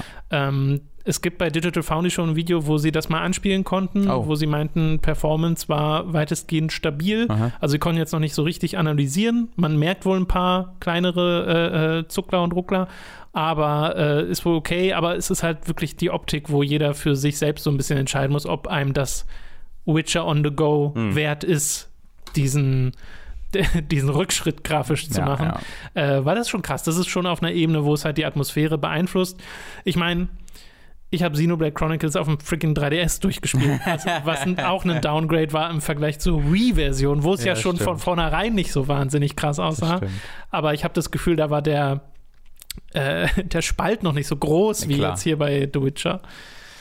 Ja, aber 15. Oktober, da können wir es dann selbst rausfinden. Du spielst es halt auch nur auf dem 3DS und nicht auch auf dem Fernseher, äh, was ja, Ja, auch äh, auf der Switch geht. Ich glaube, das sollte man, wenn man so einen großen Fernseher hat, dann hat man wahrscheinlich Nee. auch eine PS4. Also ich glaube auch, dass das Argument ist halt wirklich, du kannst es unterwegs spielen. Ja, ja. Dass es den Docked-Modus bräuchte es, glaube ich gar nicht, Ja. weil, also es wird natürlich Leute geben, die haben weder eine PS4 noch eine Xbox One noch einen PC, der Witcher 3 laufen lassen kann, aber eine Switch, Mhm. weil das halt das ist, was am besten äh, zu dem Alltag passt. Und da spielt, sehe ich dann vielleicht ein, zwei Leute dieses Spiel auch im Docked-Modus spielen. Aber das, weiß nicht, das tut mir dann ein bisschen weh, Ja, stimmt dass schon. Leute das Spiel zum sind- ersten Mal so das stimmt sehen. schon. Optionen sind immer gut und es ist cool, dass es das gibt. Ja. Für, wir wir würden es so nicht spielen. Nee. Ich glaube, ja, Nee. Nee. Disintegration wurde angekündigt oder enthüllt auf der Gamescom Opening Night Live. Ich weiß nie so richtig, ob ein Spiel hier wirklich zum ersten Mal gezeigt wurde. Oder nicht. Disintegration, da gab es, es wurde vorher auf einem EGM-Cover bereits gezeigt, Okay. ähm, aber ich glaube, das war jetzt auch sehr neu. Genau. Äh, kommt von Interactive, einem Studio, das äh, gegründet wurde von einem Was, der. die heißen Interactive? die heißen Interactive, von einem. das ist Das kannst du nicht machen. Ja, scheinbar schon. von einem der Co-Erschaffer von Halo. Hm. Und das hier ist jetzt, also Was, äh, was, was noch nie irgendjemand gemacht hat, aber auch was sehr in seiner DNA ist, was er immer gemacht hat. Ja, Beides es- gleichzeitig. es sieht halt wirklich krass aus nach Destiny. Hm. Es ist ein Multiplayer-Shooter mit einer offenen Welt. Äh, und wir sehen halt Szenen, wo Leute zu viert rumrennen, teilweise in Mechs. Es wird auch wieder so Fahrzeuge geben, wie dieses Bike, was man am Anfang sieht, so ein Hoverbike. Und ja, also sowohl stilistisch als auch spielerisch hat es halt sehr an sowas wie Destiny erinnert und Genau. will, glaube ich, auch sowas sein. Es hat halt schon, also das hat halt diesen Robo-Buddy, der da, den man auch steuert irgendwie, der so als Support wirkt, wirkte, ähm, was halt ein cool, cool wirkte. Ähm, aber man müsste da, ich glaube, da könnte ein bisschen was Eigenes drinstecken, aber da müsste man mehr von sehen, weil das hat ja wohl auch Singleplayer-Content wirklich. Ich weiß nicht, ob es eine Kampagne richtig ist, aber es scheint auf jeden Fall wirklich eine Geschichte so richtig zu erzählen. Jetzt nicht nur wie Destiny das so ein bisschen verschämt macht, ähm, sondern es scheint wohl so sowas wie eine Kampagne zu haben. Ähm, und dann wird es interessant. äh, Würdest du sagen, dass auch das aktuelle Destiny immer noch verschämt seine ja, Geschichte erzählt? mehr als je denn je mittlerweile. Echt? Weil in Destiny 2 haben sie ja dann schon wieder eine Geschichte, eine ganz klassische, Ja, ja. unaufgeregte Geschichte erzählt. Aber ähm, seit sie jetzt auch von Bungie weg sind, scheinen sie halt mehr denn je in dieses Nicht von End- Bungie. Entschuldigung, von Activision, scheinen sie mehr denn je in dieses äh, Endgame-MMO-Ding reinzugehen, ähm, wo es halt die Lore gibt und so, aber die sich so, die so versteckt ist mittlerweile und so hinter tausenden ähm, Charakteren und Grinding-Optionen und hast du nicht gesehen, dass ich da komplett raus bin eigentlich. Okay. Weil die letzten drei, äh, die- diese Season, also es gab ja äh, Forsaken, ähm, was dann ja auch äh, so eine Geschichte erzählt hat, die aber jetzt auch nicht unglaublich aufregend war. Ähm, und dann gab es die, die Season ein Jahr lang mit drei unterschiedlichen Staffeln. Äh, und da war für mich, also da existierte die Geschichte für mich nicht mehr. Okay. Die existierte für Hardcore-Spieler. Ja, und die konnten dann so sich in die Item-Beschreibungen reinfuttern. Oh, krass. Aber für mich, äh, ich bin da jetzt leider so ziemlich raus. Und für, wer weiß, vielleicht ändert das sich dann, wenn ähm, Shadowkeep rauskommt. Äh, kann ja sein. Die Vex sind ja jetzt da, Tom. Die Vex sind wieder da. Ich wusste nicht, dass sie weg waren. Ich dachte, sie sind immer noch da, aber sind wieder da. Äh, Vex. Letztes Spiel. Remothered Broken Porcelain. Sag das nochmal bitte. Remothered Remothered. Broken Porcelain ist ein, eine Fortsetzung zu Remothered, das es bereits gibt. Auf Glaubst du, wurde jemand adoptiert oder was ist der? Lass uns mal überlegen, was ist der Hintergrund dazu? Wir haben dieses Spiel nicht gespielt, wie ihr merkt. Ich habe keine Ahnung. Remothered, weil das, das denke ich mir, seit, das habe ich nie angesprochen, aber ich habe Remothered so oft auf Steam gesehen und, und auch immer mal wieder empfohlen gesehen, dass es ein cooles Horrorspiel Ja. sei. Aber Remothered äh, macht es für mich völlig unmöglich, es ernst zu nehmen. Weil was ist denn Remothered? Liebe äh, Hörer, falls jemand von euch Remothered gespielt habt, könnt ihr uns gerne schreiben, was das Spiel ist. Und falls ihr nicht Remothered gespielt habt, dann schreibt uns eure Interpretation davon, was dieses Spiel ist. Weil das fände ich auch oh, interessant. Es gibt doch den Marvel-Villain Remo. Vielleicht ist, taucht der wieder auf. Das soll 2020 erscheinen. Man ist da in so einem äh, ja offensichtlich verspukten Gasthaus unterwegs. In dem Trailer hat man jetzt halt noch nicht viel gesehen. Da siehst du halt eine Frau, die vor einem Spiegel steht und dann ist es ein bisschen gruselig. Äh, aber an und für sich gern mehr Horrorspiele. Vielleicht muss ich mir Remothered mal anschauen, Mhm. Ich- wenn das tatsächlich was kann. Will ich auch gerne machen. Äh, weil bisher ging das sehr an mir vorbei. Ja. Hätte ich jetzt gar nicht zuordnen können, ohne ähm, wenn du jetzt nicht schon gesagt Nee, es stand in dem Trailer drin, ne, dass das ein Sequel ist. Genau. Ähm, genau, okay. Sequel to the Best Horror Game of 2018. Ich so, hä? Hä? Ein Spiel, das geshadowdropped wurde, hört auf den Namen Erika und ist ein Full-Motion-Videospiel, also wirklich äh, echte Schauspieler äh, in ganz, ganz vielen Videosequenzen, wo du die ganze Zeit Entscheidungen triffst und äh, so eine sich verzweigende äh, Geschichte hast, der du da folgst. Und das sieht super aus, finde ich, zumindest von dem, was man da in dem Trailer gesehen hat. Wir haben es halt beide jetzt noch nicht gespielt, aber wir haben es vor, es zu spielen. Wir wissen noch nicht hundertprozentig, ob bei Time to Die oder nicht, aber äh, halt- großes Interesse. Ist halt kein Playlink-Spiel mehr, äh, wie es ursprünglich angekündigt wurde. Man kann es aber immer noch mit Smartphone spielen tatsächlich. Man muss sich dann so eine Oh. Erika-App runterladen, die eigene App. Witzig. Ähm, und dann kann man es auch noch mit Smartphone spielen, wenn man möchte. Äh, und etwas, was da gar nicht erzählt wurde, was ich so am interessantesten finde, Austin Wintory macht den Soundtrack. Äh, Oh. äh, Journey, äh, Assassin's Creed, Syndicate, Absu. Ähm, Das ist ja cool. ein überragender Komponist. Ähm, und das, also allein das ist schon nochmal super Das spannend. Das nächste ist nicht, vielleicht nicht super spannend, aber es ist zum einen erwähnenswert, weil es einen tollen Trailer hatte und zum anderen habe ich schon ein grundlegendes Interesse dran, auch wenn ich die vorherigen Spiele nicht gespielt habe, nämlich Port Royal 4, das 2020 erscheinen Hast du soll. Portal Royale gesagt? Port Ich Royal. habe Portal Royale verstanden. Ich will immer Port Royal sagen, weil ich das so aus Flucht der Karibik kenne, Ja. aber ich glaube, dieses Spiel nennt man Port Royal. Ich, nenn's- ich habe auch mal Sicher, Port Royale sicher bin ich mir gesagt, aber ja. auch nicht. Naja, es, ist, es kommt ja aus Deutschland, ist, glaube ich, ein deutsches Spiel. Ähm, dann würde ich es auch so aussprechen. Ja. Stimmt. Ähm, jedenfalls äh, mochte ich den Trailer sehr. Man hat die Ja. Kamera war quasi an ein Fass äh, befestigt und äh, ist dann da durch die Gegend geschleppt worden in ein Schiff rein und dann ist das Schiff kaputt gegangen und dann ist es auf einer Insel gestrandet. Äh, Finde ich jetzt einfach eine schöne Trailer-Idee. Äh, schaut euch das mal an. Ansonsten ist es halt dieses Aufbau-Handelsspiel, was Mhm. Port Royal schon immer war. Ich habe die wirklich komplett nicht mitbekommen, diese Reihe. Äh, obwohl ich ja Anno sehr mag und Hm. ist ich diese, anderes. es, es soll sehr anders Ja. sein, ja, äh, aber rein optisch fand ich die Reihe immer interessant. Die Ja. sahen immer sehr cute aus, die Spiele. Vielleicht ist das da mal der Einstieg für Port mich. Royale, also ich habe das, Das auch gar nicht als, Weile ich habe das halt wirklich nur, Teil 2 habe ich damals zu Weihnachten geschenkt bekommen oder zum Geburtstag oder so, hatte ich gar kein Interesse dran. Äh, ich glaube, weil ich Anno gespielt habe. Und dann habe ich das auch eine Weile gespielt, aber bin da nie, habe das nie toll gefunden. Mhm. Äh, ich glaube, weil, also in meiner Erinnerung halt sehr wenig Aufbau ist und es sehr, sehr viel äh, durch Handelsrouten und äh, ne, Wirtschaftssimulationen viel Ja, mehr. Ähm, aber dieser Trailer lässt schon eindeutig, also man sieht einen Kontor äh, und äh, wie drumherum Sachen aufgebaut werden. Ähm, deswegen scheint es da entweder ein bisschen mehr in diese Richtung zu gehen oder ich habe es einfach komplett falsch in Ich, Erinnerung. ich weiß noch, wie ich als Kind mal äh, Tropico 1 oder 2 gespielt Mhm. habe und auch dachte, oh, da kann ich die ganze Zeit bauen. Und man baut zwar auch in dem Spiel, Mhm. aber es ist ja auch viel äh, sich um Wirtschaft kümmern, Ja. um Politik kümmern und sowas. Und äh, da, da hat es mich dann ein bisschen verloren. Eines der Tropicos habe ich aber auch viel gespielt als Kind, das wollte oder als Jugendlicher. Ich wollte immer dann nochmal einsteigen, habe ich dann nie gemacht. Das Finale der Opening Night Live äh, war Kojimas Auftritt und eine halbe Stunde Death Stranding von den zwei Stunden. Ja. Und zwar mit äh, gleich zwei Trailern und einem Gameplay-Tease, der aber auch schon mehrere Minuten lang ging. Und ja, man hat zum einen. Ich würde sagen, das ist der Tease und gehe sofort das große Reveal. ja, wirklich, ne? äh, man hat zum einen einen neuen Charakter gesehen, Mother wurde vorgestellt, die so ein Mama. oder Mama, die so ein unsichtbares Baby, was auf der anderen Seite Genau, ist. das muss man kurz sagen. Ähm, man fragt sich, warum der so heißt. Ähm, die ist eine Mutter.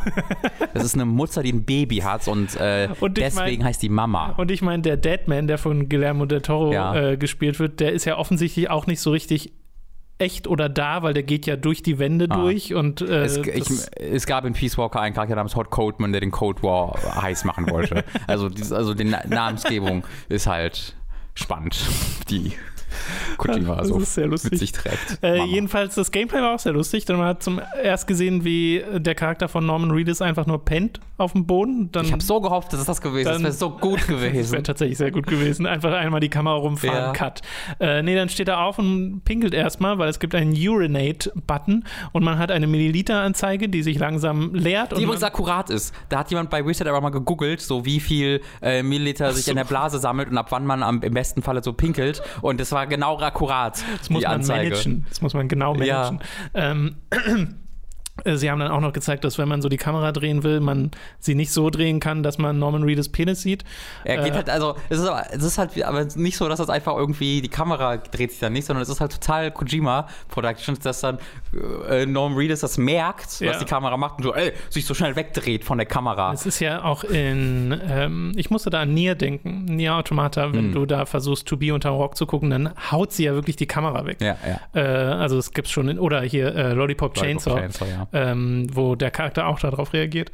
Ja, ansonsten hast du gesehen, wie man halt durch diese sehr weite, leer wirkende Welt geht und er hat sich so selbst ein Ziel gesetzt in der Distanz, wo ein Ludens-Fan sein sollte und hat dann äh, aus dem Equipmentdraht seine Leiter rausgeholt, ist damit so einen Berg hochgegangen, das hatte man auch schon mal in einem vorherigen Trailer gesehen und hat dann Geoff Keighley getroffen.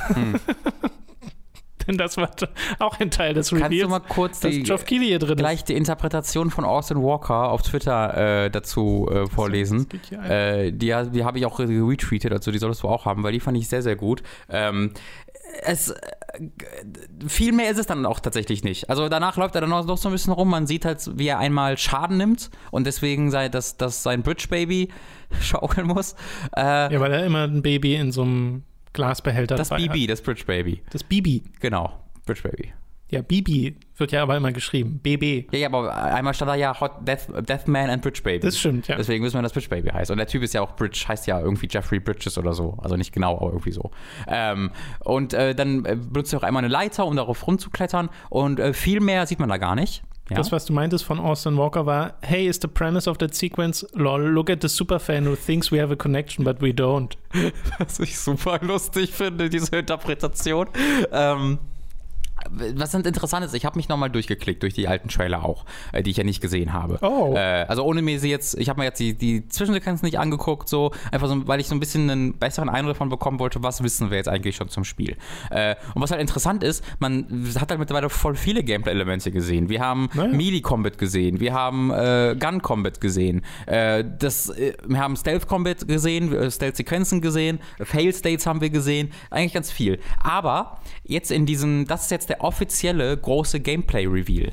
Und da haben wir nichts davon gesehen. Äh, und auch bisher in der gesamten, weiß ich nicht, es gibt ja bestimmt 30 Minuten äh, Death Stranding-Material, wenn man das zusammenschneidet, wenn nicht sogar mehr. Mehr. Da hat äh, konkret dieser Kampf vielleicht 10 Sekunden, 15 Sekunden eingenommen in diesen 30 Minuten. Ja, und Ähm, das sah auch, also bei, als das gezeigt wurde, dachte ich im ersten Moment, dass Flucht auch eine Option ist.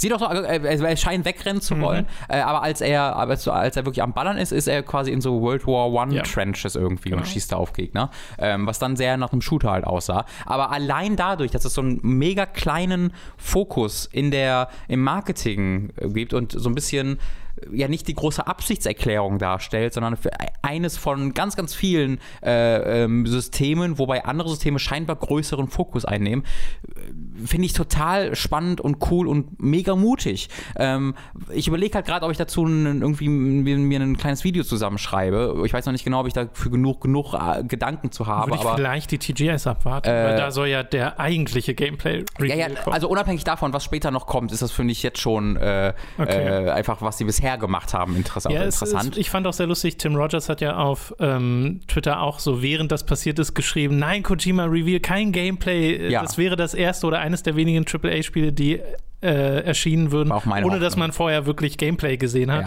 Ja. Äh, und man hat immer noch recht wenig gesehen. wir wissen halt immer, was, wir, ich würde sagen, wir haben recht viel gesehen. Wir haben mehr gesehen als zu Gears of War 5, zum Beispiel die Kampagne.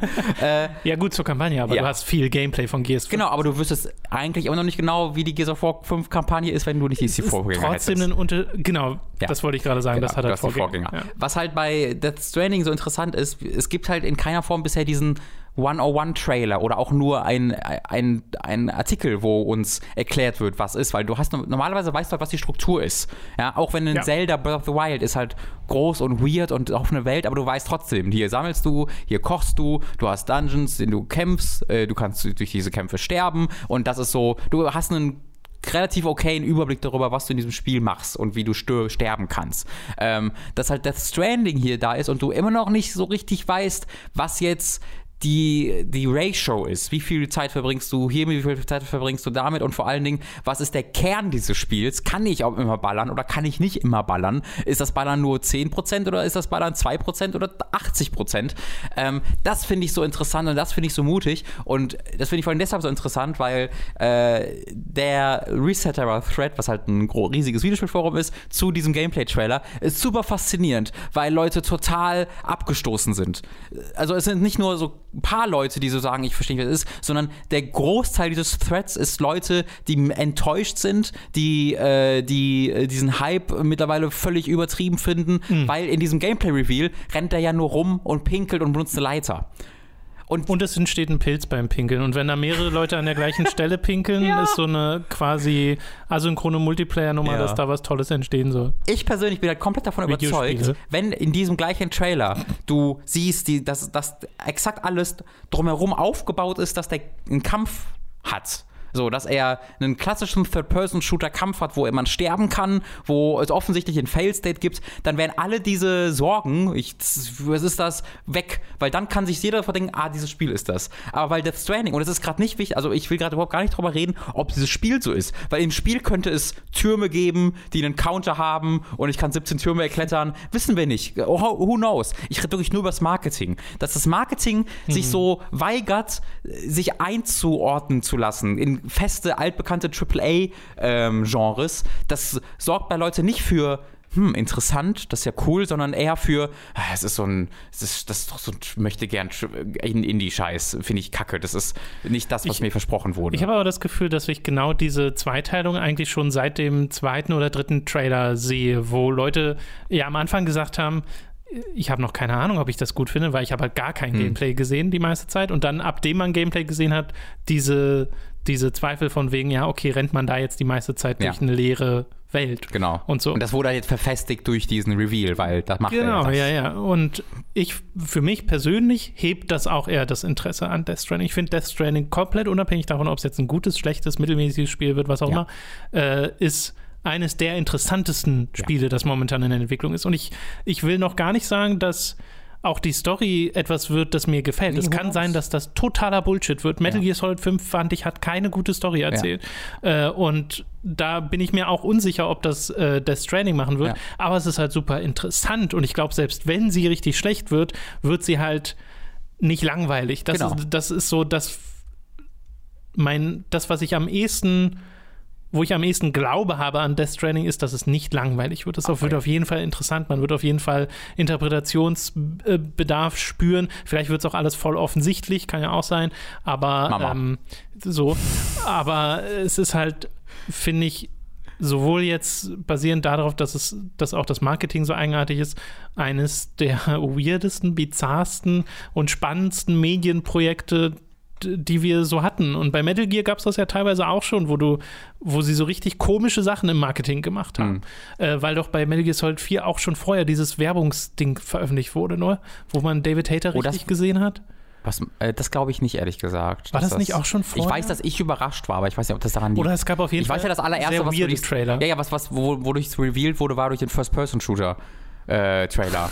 Weißt du, wo das, du First-Person-Shooter-Sequenz hast und du irgendwie, da steht Metal Gear Goes FPS, Fragezeichen oder so, und dann revealen sie, nee, ähm, weil dann irgendwo The Snake so, siehst und dann wechselt so das. Ähm, ja, ja, oder halt diese ganze Raiden-Nummer ist ja auch, äh, ist, ja, Metal Gear Solid 4 hat auch viele Dinge gemacht. Aber die Sache ist halt da, du hast halt die Vorgänger gehabt. Du hast gewusst ungefähr, genau. was dieses Spiel, was diese Serie, was für eine Fantasie sie dir präsentieren will. Okay. Äh, und das sieht dann natürlich anders aus von Spiel zu Spiel, aber du weißt trotzdem, es ist ein Stealth-Spiel mit Action-Elementen. Das hast du halt in ja. dieser Form bei Death Stranding noch nicht. Und ich glaube halt, dass sich das auch bei der TGS ändern wird. Ähm, wenn, ich, wenn ich überlege, dass das der Teaser sein soll für das, was bei die, der, der TGS kommt, dann wirkt die TGS wie das, was den großen Reveal ist, für was das ist dieses Spiel. Äh, das fände ich schade, wenn sie das machen. Ähm, aber ich bin auch so bei. Ich, für mich ist das halt genau das, was ich auch in Filmtrailern immer am liebsten mag und an Marketingmaterial. Aber das ist bei Filmen alltäglich, dass du Trailer hast und Marketing, was dir nichts über diesen Film verrät, ja. ähm, sondern dich einfach nur im, im, im äh, einfach mysteriös erahnen lässt, was das sein könnte. Ähm, und das ist normalerweise was sehr, was sehr gut ankommt. Und das ist aber eines der, wirklich eines der ersten Male, dass sowas im AAA-Bereich, im wirklich High-End-Budget-Bereich bei Videospielen gemacht wird. Weil weil da sind wir voll gewohnt, dass wir wissen genau, was es ist. Und das muss nicht heißen, dass es langweiliges Shooter-Ding ist. Es kann auch ein Last of Us sein. Ne? Last of Us 2 wird, glaube ich, phänomenal. Aber da wissen wir trotzdem ziemlich genau, was es ist. Und das Spiel versucht auch nicht zu verstecken, ja. was es ist. Ähm, und dass halt ein Spiel sich das traut äh, und ein, äh, ein Marketing-Team sich das traut, das ist großartig. Ich finde übrigens immer noch krass, wie relativ wenig Entwicklungszeit das für Kojima und Team war jetzt, weil 2016 haben wir zum ersten Mal Death Stranding gesehen, mhm. äh, wenn ich mich nicht täusche. Und jetzt in diesem Jahr kommt es raus. Ja, passt aber eigentlich ganz gut zu Phantom Pain auch, weil wenn das waren es ja fünf Jahre, wenn ich mich recht ja, aber erinnere. Phantom und du Pain war ja nicht fertig. Naja, aber du hattest halt die Engine, die komplett gebaut wurde und Ground Zeroes, was ja, gebaut wurde. Ähm, ich, und wenn du da darauf, also Kojima hat halt so ein bisschen, äh, das, das hinkt ihm nach, dieses, dieses, äh, dieser Ruf, aber der ist eigentlich sehr unverdient, weil eigentlich ist er jemand, der sehr gut so wegentwickelt, ähm, wenn du mhm. dir die Zeiten anguckst. Cruncht aber auch und schreibt doch sicherlich. Das, das ja, ja, cruncht. genau. Also ich will nicht wissen, wie das ist, mit dem zu arbeiten. Mhm. Hm. Und hm. keine Anerkennung zu bekommen. Ja. du bist egal. Äh. es geht nur um Kojima. Ja, das ist halt wirklich, also ich würde mir da wünschen, dass Kojima selbst mal ähm, ein bisschen gegen gegensteuert, was er, er macht das Gegenteil, ja, weil ja, mittlerweile finde ich das, das unangenehm. Also dieses, das war, das war so dieses Ding, wo die alle da standen und die Selfies machen. Ja. Ähm, das war so dieses eine Ding, wo es mir, wo, auch, wo ich mir auch dachte, so, ah, jetzt ist langsam, ist das zu Ja, weird. aber das in der Form ist auch super weird, weil du hast eine Bühne, auf der jemand präsentiert und stell dir mal vor, wir hätten das bei der E3 oder so gehabt, wenn da Leute nach vorne gehen und ja. dann plötzlich Fotos machen, während gerade live dieses Ding gestreamt wird, finde ich auch super unpassend. Ich, ich, ich finde es halt vor- auch sehr respektlos gegenüber Ja. den Leuten, die auf der Bühne stehen, gegen den, über den Zuschauern, gegenüber jedem, sich da so präsentieren zu müssen. Aber es scheint ja irgendwie geplant und erlaubt zu sein, deswegen. Geplant glaube ich ehrlich gesagt nicht. Ich halte für sehr wahrscheinlich, dass es einer gemacht hat und dann machen das zwei und dann siehst du halt, dass es da ist und dann laufen die. Das, das, das wäre Ähm, wär noch schlimmer. Ähm, ja. Nun ja, okay. Äh, lass uns mal die Gamescom Opening Night Live äh, hier beenden an der Stelle. Super cool. Ich hoffe, das findet nächstes Jahr nochmal so statt. Ähm, Ja, würde mich auch freuen. ich biete mich an, mit Hand auf Blatt zusammen äh, Yu-Gi-Oh! zu präsentieren. Hm, Nun gut. Äh, Sony haben mit einer News für Furore gesorgt gestern noch, die Hm. während der Opening Night Live äh, gedroppt ist, nämlich dass sie Insomniac Games gekauft haben. Und äh, das ist ziemlich krass. Insomniac war nämlich ein unabhängiges Studio, die ja Mhm. auch Sunset Overdrive für die Xbox entwickelt haben, das jetzt auch vor kurzem für PC erschienen ist. Und jetzt sind sie Diver halt und diverse Oculus VR-Spiele. äh, genau, und jetzt sind sie halt ein First-Party Sony-Studio. Mhm. Und es gibt ein Interview mit, bei Hollywood Reporter mit Sean Layden, wo Spider-Man schon als Interessenpunkt sehr deutlich genannt wird. Und ich habe mir mal eine Frage da, auch, ne? davon ausgeschrieben. Ja, genau, kommt gleich. Entschuldigung. Äh, nämlich äh, wurde er gefragt, was ist denn mit den IPs von Insomniac, auch zum Beispiel mit Sunset Overdrive? Und darauf sagt Sean Layden, dass leider wenig ähm, Informierende. Okay. Uh, that was a great experience for Insomniac, and they learned a lot through that as well. As far as the IP itself, we really haven't turned over the files on that one to see what that actually means, to be honest. We like that they've been doing. We like what they've been doing in the Spider Man franchise, and things like Ratchet and Clank are certainly vital series in the present and future. That's what we're concentrating on. Ja, also das ist schon so deutlich wie es geht ein Nein. das wird es nicht geben. Nee. Äh, zumindest nicht in naher Zukunft. Aber es klingt jetzt so, als ob sie selbst nicht so genau wissen, wem das gehört, was ich mir schwer vorstellen kann. Ähm, Ich glaube, also das habe ich jetzt auch nochmal in irgendwelchen Kommentaren gelesen und habe es nicht nochmal bestätigt, deswegen äh, nehmt das mit äh, sehr viel Salz. Benutze ich jetzt einfach mal im Deutschen dieses Sprichwort. mhm. Ähm, dass Microsoft eigentlich nicht die IPs besitzt von Sowas habe ich auch im Kopf. den Aber das Spielen, ist die trotzdem irgend, lassen. irgendwie, was da gibt. Weil so ganz alleine konnte Insomniac da, glaube ich, nicht einfach äh, Overdrive entwickeln, wenn sie wollten. Es war, es war weird. Äh, ich, da werden wir in naher Zukunft bestimmt mehr zuhören. Ja. Ähm, ich habe gestern eine These aufgestellt, die ich hier nochmal wiederholen möchte, wo, wo ich, äh, was meine These ist, wie, wie es zu diesem Kauf kam. Weil ähm, auf den ersten Blick wirkt es nicht so, als ob so- dass Sony jetzt bräuchte. Sony hat ein unglaublich starkes äh, Team von Studios äh, ne, äh, mit äh, Guerilla, mit Sucker Punch, mit Santa Monica. Die sind gerade nicht in einer Situation, wo sie neue Studios brauchen. Ähm, und währenddessen hat Insomniac bereits das erfolgreichste PlayStation-Spiel seit jemals für die entwickelt mit Spider-Man. Haben sie in der Pressemitteilung ebenfalls gesagt, hat sich 13,2 Millionen Mal verkauft. Eine unglaubliche Zahl. Ähm, und sie waren bereits jetzt dabei, den zweiten Teil zu entwickeln. Äh, und ich bin mir sehr sicher, auch wenn sie einen Ratchet Clank haben wollten für Zukunft, würden die das auch für die entwickeln. Ähm, das heißt, wieso kauen sie, legen sie dann mit Sicherheit extrem viel Geld auf den Tisch nach, nach der Entwicklung und dem Erfolg von Spider-Man, um die zu kaufen. Und meine These war, dass äh, Microsoft vorhatte, Insomniac zu kaufen. Das basiert auf keinerlei Hinweise oder so. Das ist wirklich nur, einfach nur meine These, dass Microsoft ja gerade auf dem, auf dem äh, Buying Spree ist, alles aufzukaufen, was nicht bei vier auf den Bäumen ist. Drei, vier? Bei vier auf den Bäumen ist. Wie ist das passiert? Who knows? Äh, was nicht bei vier auf den Bäumen ist, kauft Microsoft auf. Und ein sehr offensichtlicher Kandidat wäre da Insomniac. Ähm, weil Insomniac halt einer der wichtigsten Entwickler auch für Sony ist. Ähm, und die entwickeln bereits an Spider-Man 2. Das heißt, wenn Microsoft es Insomniac aufkaufen würde, wäre das unglaublich schlecht für Sony. Das wäre ein riesiger Schaden, den, äh, den die da davontragen würden. Ähm, und was ist dann, was, was könnten sie machen, um das zu verhindern, dass äh, Microsoft Insomniac kauft? Kaufen sie selbst auf, indem wir es überbieten. Weil hier glaube ich tatsächlich, dass egal was Microsoft da bieten würde, Sony würde das überbieten, weil die wissen, wie wichtig dieses Studio für deren äh, Zukunft sein kann. Ähm, und das ist meine These, wieso Sony Microsoft Sony aufgekauft hat. In dem Hollywood Reporter Artikel, wo ja Sean Layden befragt wurde, da wurden ja auch Fragen gestellt von wegen, warum passiert das jetzt? Mhm. Was ist Sonys Herangehensweise an den Kauf von Studios? Und das sind alles nicht Antworten, Ja. die Sean Layden gibt. Also auf keine dieser Fragen kriegst du eine konkrete Antwort. Deswegen ist das nach wie vor eine Möglichkeit, Ja. dass dem tatsächlich so ist.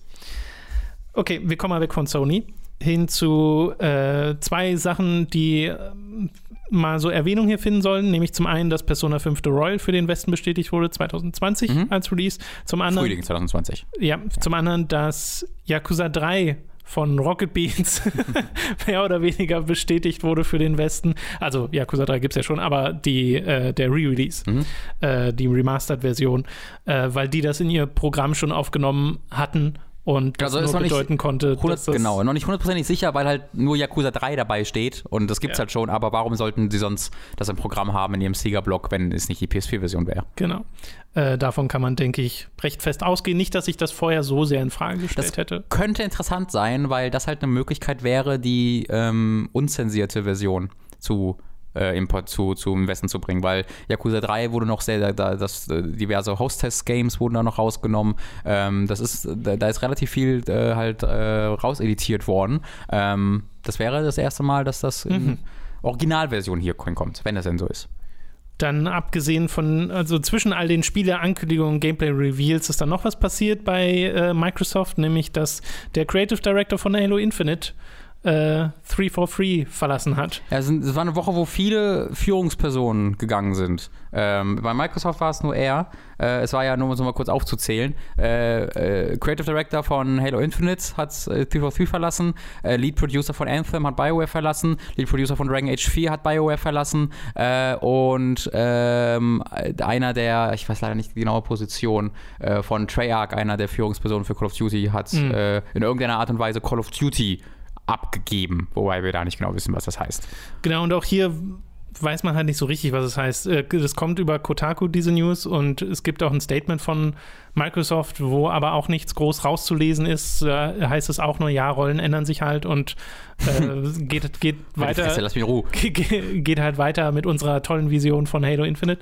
Ähm, es ist halt, wenn man sowas hört, denkt man gleich, oh je. Mhm.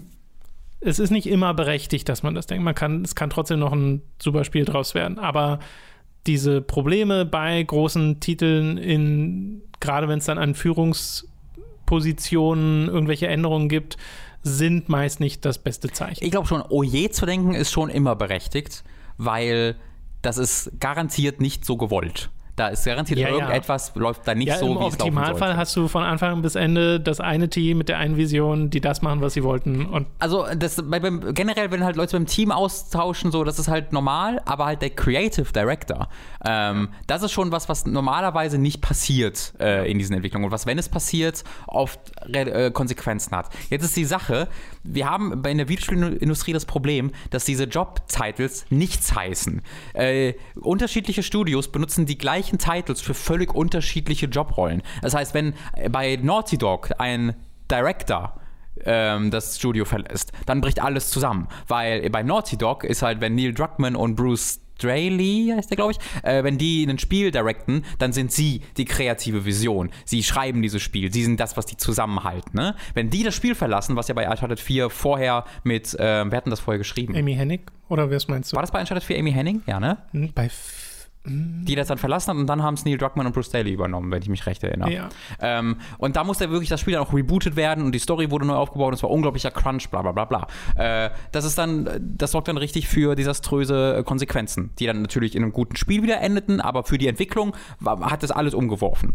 Ähm, bei 343 könnte das komplett anders sein, weil hier ist es so, äh, da gibt es halt den Creative Director, aber es gibt auch noch den Stu, den, den, äh, den Game Lead, den, den, den, den Halo Infinite Creative Lead über ihn noch. Ähm, was halt sein kann bei 343 ist, dass der Creative Director nicht diese unmittelbare Vision bereithält und der hinter allem steckt, sondern dass, dass der einfach nur umsetzt, was von dem Producern und dem, und dem Studio-Lead ihm quasi vorgegeben wird. In diese Richtung wollen wir gehen, weil das hat unser Marketing ergeben äh, oder unser, unser ähm, wie heißt es denn? Äh, unsere Zuschaueranalyse. Ne? Du weißt, was ich meine. Ergeben, dass wir dahin gehen, also gehen halt dahin und dass der Creative Lead in diesem Fall nur an nur die Umsetzung quasi ähm, überschauen muss. Ähm, in dem Fall wäre es sehr viel weniger äh, schlimm, also sehr, sehr viel weniger einflussreich für die komplette Entwicklung. Naja, und das passiert jetzt auch so denke ich mal, am Ende der Ja, halt Entwicklung ein oder Jahr, zumindest ne? in den letzten Zügen. Ja, aber die kreativen Entscheidungen werden doch jetzt schon getroffen worden sein. Ja, hoffentlich. Aber Also hoffentlich, es gibt genau. halt auch diverse Spiele, wenn du zu Destiny guckst, wenn du zu Anthem guckst, wo dann auch Führungspersonen ein Jahr vorher, Ja, ja. zwei Jahre vorher wechseln, äh, wo dann alles durcheinandergewirbelt wird. Das glaube ich auch nicht. Ähm, aber äh, OO zu sagen, ist, glaube ich, angebracht. ist das, was ich, äh, was ich dazu sagen will. Jetzt vielleicht nicht so sehr, wie dass der Lead Producer von Anthem sich verabschiedet hat. Das ist vielleicht nochmal ein schlechteres Zeichen. Äh, oder auch, dass der Lead Producer von Dragon Age 4 gegangen ist. Ist vielleicht auch so, oh, äh, okay. Ähm, Ja, bei Dragon Age 4 ist so viel passiert. ja. Äh, aber äh, gu- gut ist es nicht. Nee. Ich hoffe, dass das Spiel einfach trotzdem sicher in den Hafen fährt. So. Wir haben noch ein paar andere Spiele, äh, die so abseits von großen Events gezeigt wurden. Zum einen äh, Ghost Runner, so ein Sp- Cyberpunk-Spiel, das sehr aussieht wie so ein Mix aus ähm, Titanfall und Dishonored. Also man ist sehr mobil unterwegs. Du siehst Wallruns, du hast so einen Cyberdolch, mit Mhm. dem du unterwegs bist.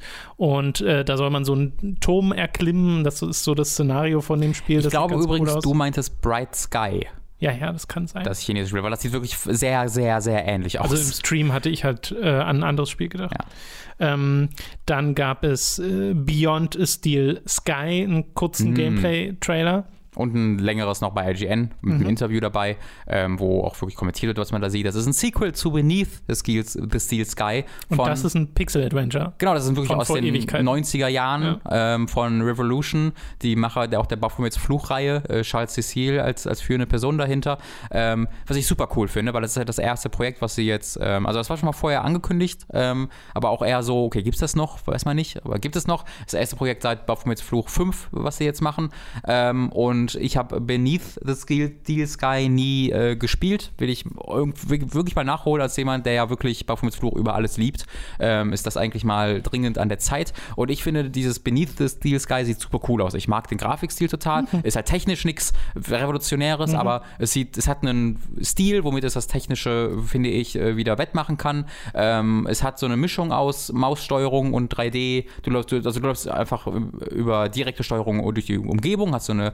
Third-Person-Perspektive, aber du hast trotzdem auch noch eine Maus, womit du Dinge anklicken kannst und so. Ähm, das haben sie mit Waffen 4 damals versucht, nachdem sie mit drei ja legendär hat Charles Cecilia den Tod der äh, 2D-Point-and-Clicks endgültig äh, bekannt gegeben. Ähm, äh, das machen sie jetzt wohl nochmal. Äh, ich freue mich da sehr drauf. Eternal Cylinder ist dann noch ein Spiel, was wir auf der Liste haben. Das musst du mir mal wieder in Erinnerung rufen. Eternal Cylinder ist das Spiel von Ace Team. Äh, Ach ja, ja, ja, ja. ja. Wo ein Stimmt, der riesige Zylinder, der durch riesiger die Welt Zylinder durch die Welt rollt, Und dieses komische Viech, was als Bein einen ganzen Körper von irgendeinem anderen Viech hat. wo dann nochmal Beine draus wachsen äh, und es ist gigantisch Ja, groß das und du ist bist so ein komischer bizarr. Blob mit Rüssel, dem Ja. Beine wachsen, der aber auch viereckig werden kann und dem Fell, Fell, Fell wachsen kann und du kannst auch irgendwie andere Kreaturen steuern, die mit dir rumrennen und die Gegnerdesigns oder die Kreaturendesigns sind alle unglaublich abgefahren und crank. Äh, ich bin mir sehr sicher, ich habe nicht nochmal nachgeguckt, aber ich bin mir sehr sicher, dass wir vor zwei Jahren schon mal eine Tech-Demo gesehen haben von einem einzelnen Entwickler, der das so als äh, Moodboard quasi äh, veröffentlicht hat bei Ace Team, äh, ohne dass da jetzt ein konkretes Spiel hintersteckte. Ähm, und das sieht wirklich hervorragend aus. Das ist das, wofür ich Ace Team liebe, ähm, Macher von Xenoclash und das erinnert auch voll an Xenoclash in seinem, in seinem Worldbuilding. Äh, bin, ich, bin ich 100% dabei. Ja, es bezeichnet sich selbst so als Survival-Spiel dann trotzdem. Mhm. Also man wird diese Elemente wohl auch drin haben. Ich versuche gerade nochmal nachzuschlagen wegen einem Release. Ähm, weil das wäre jetzt natürlich noch interessant zu wissen. 2020 heißt es Mhm. einfach nur. Okay. Ja, und äh, Rock and Rock, Rock, nicht Rock'n'Roll. Ich vergesse mal, wie es heißt. Wie heißt es? Die Seite oder was? Nee, von Ace Team. Rock, Rock of Ages. Rock of Ages 3 wurde ebenfalls angekündigt, so als kleines Addendum. Ja. Und es gab Gameplay zu Avengers, dieses Mal richtig, Ja. nicht nur abgefilmt von einem großen Bildschirm 20 und Minuten. vor allem auch komplett. Äh, aber es ist genau das, worüber wir schon mal geredet haben. Mhm. Äh, nur, dass es hier halt weitergeht. Diesen Kampf am Ende gegen Taskmaster, den hat man ja nicht gesehen in dem geleakten Gameplay und der ist hier jetzt richtig mit drin, wo Black Widow äh, Action zu sehen ist. Ich finde, das sieht echt cool aus. Also, äh, ich finde, das Kampfsystem mit Captain America, also ich glaube, war, da, war, war das wirklich sonst alles in diesem Leak drin? Weil dann habe ich den einfach nur durchgeklickt. Weil diese ganze Captain America, wo er drin kämpft und so, kannte ich gar nicht. Aber es kann einfach daran liegen, dass ich diesen Leak nicht. Nee, ich glaube, man habe. hat Thor gesehen, man hat Hulk gesehen, man hat dann so eine Cutscene gesehen, Ja, ne? wo der Taskmaster kam. Ich glaube, mit Captain America Ja, war genau, es war, glaube ich, relativ kurz. Also da ist jetzt schon relativ viel auch Neues drin. Äh, und ich war echt positiv angetan. Also dafür, dass man ja, dass alle so ein bisschen, auch ich dann ja äh, nach meinem ersten positiven Reaktion so ein bisschen, äh, ja, hm, weird.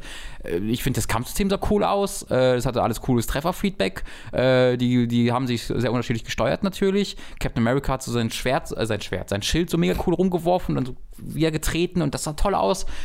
Also, und dann gab es am Ende noch so einen Zusammenschnitt, äh, so einen ganz kurzen, von dem, was noch kommt. Und das sah auch alles so aus. Also, das war dann nicht so, dass ich das Gefühl hatte, und danach wird es dann zu Destiny, sondern das sah auch alles sehr ähm, inszeniert aus und man fliegt durchs Weltall als Iron Man, hast du nicht gesehen. Also, wenn das, wenn das das ist, dann bin ich da voll dabei. Ich, also es kann ja auch nach wie vor sein, dass das ein tolles Spiel wird. Äh, so oder so wird es am Ende eine Lektion in, wie man Marketing nicht macht. Definitiv. Definitiv. Okay, es gibt noch eine Sache, die ich mir aufgeschrieben habe. Das ist keine richtige News, aber ich wollte es mal bringen. Äh, es ist die Grandia HD Collection erschienen auf Ja, der Switch.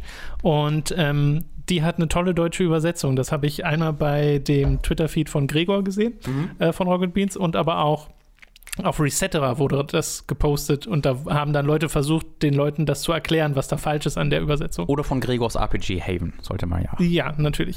Äh, und in Grandia Ja. sind folgende Übersetzungen drin. Also erstmal gibt es ja so Sachen, ne? du hast ja so ein Kampfsystem und da kann es ja schon mal passieren, dass man Sachen verfehlt, dass irgendwie Zauber abgebrochen werden, dass man bestimmte ähm, eine bestimmte Zahl an Schaden am Gegner verursacht, aber nicht in der deutschen Version von Grandia.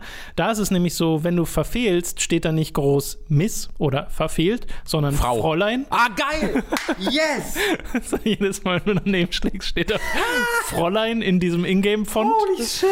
Äh, wenn da ein ähm, Spruch gecancelt wird, steht da Stornieren. Oh mein Gott! Und die Damage-Zahl wird mit Beschädigung beschrieben. Also Das ist das 170 Beste, was ich je gehört habe. Da musste ich richtig lachen, als ich das gesehen habe. Sterben. Weißt du, da haben wir letztes Mal drüber erst gelacht. Ja, da meinte aber jemand in den Kommentaren, dass das wirklich das Sterben von einem Roguelike meint. Das war also tatsächlich Okay. richtig übersetzt. Großartig. Das haben wir da ist, nur das in den äh, falschen Das ist Kontext. sensationell. Aber das hier bei Grandia ist wirklich super. Ja. Fräulein. Fräulein, Fräulein ist das Allerbeste. Geil. Ach, Mist, daneben, Fräulein. Also gab, also ich schätze mal, das heißt, dass es das vorher noch nie auf Deutsch gab, wahrscheinlich, ne? Äh, ich bin der Meinung, der Ursprung, also ich habe nur Grandia 2 gespielt, Ja. und ich bin der Meinung, das gab es nur auf Englisch. Ja. Würde Sinn Äh, weil ich habe mal die PC-Version davon gehabt, in einer Gold Games, falls ihr die noch kennt. Äh, ich hätte, also wollen wir über das Iron Sky-Ding reden, weil da gibt es einen Abschluss quasi mittlerweile zu und ein Statement vom Publisher. Äh. Iron Sky, Iron Nicht Iron Sky, Entschuldigung, äh, äh, Iron Maiden. Iron Maiden. Ach, Iron Maiden. Iron Maiden. Äh, ja, bitte. Ja. Äh, Iron Maiden ist ein Throwback äh, 90er Jahre Shooter äh, von einem Entwickler namens äh, Void. Kannst du kurz den genauen Namen? Ich, ich, Ja. ich habe gerade was im Kopf, aber ich will es jetzt nicht. äh, Ich glaube, es ist Void Runner, aber ich bin mir nicht ganz sicher. Äh, gepublished von äh, 3D Realms und das ist äh, auf relativ positive Res oder auf doch auf sehr positive Resonanz gestoßen. Wie heißen sie? Also Iron Fury heißt das Spiel. Iron Maiden hieß es ja mal und dann gab es da so, Ah, das haben sie so umgeändert, ein ja. Copyright-Ding. und der Entwickler heißt Void Point. Void Point war es, Dankeschön. Ähm, und ist auf äh, sehr positive Resonanz gestoßen. Äh, scheint vielen Leuten viel, viel Spaß gemacht zu haben. Äh, wie viele Entwickler auch haben, die hat der Entwickler einen eigenen Discord, äh, wo man sich unterhalten kann. Und da hat mal sich jemand umgeguckt oder war da einfach zufällig drauf und ist da so auf das ein oder andere Gespräch gestoßen, was ähm, Fragen aufgeworfen hat. Ähm, dort äh, war nämlich, äh, wurde auch unter anderem mal, ich weiß nicht, warum man sowas auf als offizielles offizieller Discord-Account mit äh, als Entwickler diese Studios macht und auf dem offiziellen Channel wurde halt über äh, Transgender-People geredet. Ähm, während auch äh, eine Transgender-Person mit dabei ist und sich quasi so ja, fast schon irgendwie so recht gefertigt hat und äh, wo darüber geredet wurde, ähm, wie halt auch Kinder Transgender sein können und wie sie nie das oder wie wie sie das nicht sein können, wie halt äh, Teile dieses Entwicklerstudios äh, das behauptet haben, also einer aus diesem Entwicklerstudio. Und es war ein sehr langes Gespräch, das ähm, sehr viele, sehr kritische Sachen ihn hat sagen lassen äh, zu diesem Thema, was damit endete, äh, dass er, äh, dass er schrieb äh, irgendwie No wonder they äh, keep offing themselves or they they they off themselves äh, so, so, so so häufig, also dass sie sich so häufig umbringen. Ähm, unglaublich abstoßend, ähm, was dort gesagt wurde. Ja. das war ein, das war auch nur ein Entwickler. Es gibt noch so einen anderen Entwickler, der dort auch ständig über Social Justice Warrior herzog und wie die geistig gestört sein müssen, wenn man dort in ähm, in, äh, in Forenbeiträge aus seiner früheren Zeit, weil er war auch Modder äh, in dieser Szene reingeht, findet man auch sehr schnell homophobe Kommentare. Äh, und das ging dann so weit. Äh, erstmal wurde das alles dann verneint äh, auch vom offizieller Seite, wo das dann ähm, gepostet wurde und rauskam. Äh, da, da, fehlt der Kontext nur und der Kontext hat alles nur schlimmer gemacht, weil dieses, da, erst dann hat man auch mal dieses ausführliche Gespräch über die mhm. Transgender-Sache gesehen und das hat alles, war alles viel schlimmer, als man das ursprünglich denken konnte. Das war der Kontext. Ähm, und das ging dann halt noch weiter, dass dann im Iron Fury Spiel selbst äh, diese Sprache gefunden wurde. Äh, es sind halt äh, lächerliche Sachen, wo ich jetzt auch nicht denke, dass das so, das ist halt dumm und äh, ja, weiß ich nicht, dass halt äh, Olay, was ein Markenname ist, in O-Gay umgewandelt wird, wo ich mir so denke, oh Leute, ey, sei ihr sieben. Äh, aber wo auch so Sachen gefunden werden, dass wenn man No-Clip oder nicht genau No-Clip macht, aber halt außerhalb der Map findet man halt so Wort, das halt irgendwo steht, Fagback, also das englische Wort Wort für Schwuchtel, äh, Schwuchtelbeutel, ähm, ist halt im Spiel integriert, äh, was einfach alles unentschuldbar ist und was natürlich im Kontext von diesen Entwicklern, wo du weißt, dass diese tatsächlich diese verabscheuungswürdigen Sichtweisen ähm, auf die LGBTQ-Community äh, haben, ähm, noch unentschuldbarer wird. Äh, und lange, lange Zeit gab es da halt kein offizielles Statement für, sondern nur Abwägungen, Relativierungen und das Drücken in die Opferrolle, ne? dass da ja, ja, da wird ja einfach gehetzt gegen uns und wir haben ja gar nichts gemacht. Äh, aber mittlerweile gab es dann tatsächlich ein offizielles Statement von ähm, äh, Voidpoint, ähm, wo ganz klar gesagt wurde, dass das verachtend ist, dass das gar nicht geht, dass diese Sachen rausgepatcht werden, so, so, so früh es geht aus dem Spiel, ähm, dass alle äh, ähm, Entwickler ein Sensitivity Training bekommen und das auch machen müssen, wenn sie äh, da bleiben wollen, äh, was gezwungen ist, und dass sie 10.000 Dollar von den Sales des Spieles an eine gemeinnützige Organisation, das Trevor Project, was sich eben für diese Community, mhm. die LGBTQ-Community einsetzt, äh, Ähm, was, wie ich finde, eine, eine gute Antwort ist. Es ist nicht an mir zu sagen, ob das reicht. Ich bin kein Betroffener davon. Äh, das müssen äh, andere Leute für sich selbst entscheiden. Ähm, aber das ist eine der wenigen Male, dass ein Studio tatsächlich auch nicht nur sagt, ja, tut mir leid, sondern ähm, in Form dieser 10.000 ähm, Dollar ähm, wirklich, äh, ja, put your money where your mouth is. Ähm, und das finde ich halt wirklich gut. Ich in dieser Entschuldigung lässt sich nicht rauslesen, dass diese Leute ge gekündigt werden, ähm, was ich nicht gut finde. Also ich finde, für solche Leute darf es keinen Platz geben mhm. äh, in unserer Gesellschaft generell, aber halt auch in diesem Kontext, ähm, weil wie kann man, also du weißt ja immer, dass das im Hinterkopf ist. Ähm, du, kann, du weißt immer, dass dieses Studio können, kann niemals irgendwie Transgender-Leute zeigen oder darstellen, weil du immer weißt, dass da Leute arbeiten, die die Leute, die die, die für psychisch krank halten. Ähm, das ist auch ein Thema halt in diesem Gespräch, dass die Leute alle psychisch krank sind für die. Ähm, ganz, ganz, ganz, ganz äh, schlimmes Thema, ähm, das, wie ich finde, zumindest einen kleinen, eine positive Note bekommen hat durch diese, durch diese Spende. Ja, es ist. Also du hast mir das ja gestern erzählt, ich hatte es nicht mitbekommen. Ja. Ich habe wirklich nur von Iron Fury mitbekommen, dass halt die Resonanz aufs Spiel selbst so positiv ist, mhm. weil das wohl ein richtig guter Shooter sein soll. Äh, rückt das Ganze nochmal in einen sehr anderen Kontext. Ist super schade, dass sowas mit einer gewissen Regelmäßigkeit inzwischen yep. passiert, weil du hast ja gestern auch kurz im Stream äh, Lorne Lanning erwähnt, den Schöpfer mhm. von Oddworld. Da habe ich dann, das konnte ich auch nicht den Kontext, habe ich ja. auch mal nachgeguckt. Und äh, dann stellt man auch fest, dass der äh, äh, auf Twitter äh, rechte Sachen liked ja. und äh, auch so einer ist, der gegen Hillary Clinton schießt und scheinbar pro Trump ist und äh, so, so wo man, wo man so denkt, das mhm. ist, also da ist es auch ganz witzig, sich dann durch Foren-Threads durchzulesen, wo Leute das bequatschen und die ganze Zeit so dieses, dieser Unglaube kommt, äh, weil die Oddworld-Spieler hat der Oddworld so, nie gespielt? so sozialkritisch sind und das, das bleibt natürlich. Also die Aussage der Spiele die verändert sich ja dadurch jetzt nicht zwingend. Die kann man ja trotzdem so interpretieren, Ja. wie sie sind. Und so sind sie wahrscheinlich auch gemeint. Ja. Also ich wüsste nicht, wie sie groß anders gemeint sein sollen. Aber es ist dann schade zu sehen, dass der Entwickler dahinter äh, dann doch ein paar komische Ansichten hat. Der war halt auch immer ähm, bei, ein 9-11-Truther so. der war halt immer bei, bei, bei Giant Bomb sehr regelmäßig in diesen E3-Talk-Gesprächen dabei und irgendwann plötzlich nicht mehr. Und da haben wir schon, warum ist er denn nicht mehr? Und wurde nie angesprochen. Und ja, da kann man sich dann denken. Ja, schade. Schade, schade, schade. Genau. Und ich, wie gesagt, so ist es wie immer, das ist kein Boykottaufruf für Iron Fury. Nein. Ich finde wichtig, dass, dass das äh, Leute wissen äh, und dass einfach mit ihr mit diesem Wissen die Entscheidung treffen könnt, ob ihr das trotzdem unterstützen wollt oder nicht. Ja. Lorne Lanning hat inzwischen übrigens seinen Twitter auf privat gestellt, damit Das man nicht mehr sieht, was er liked. Das ist überraschend.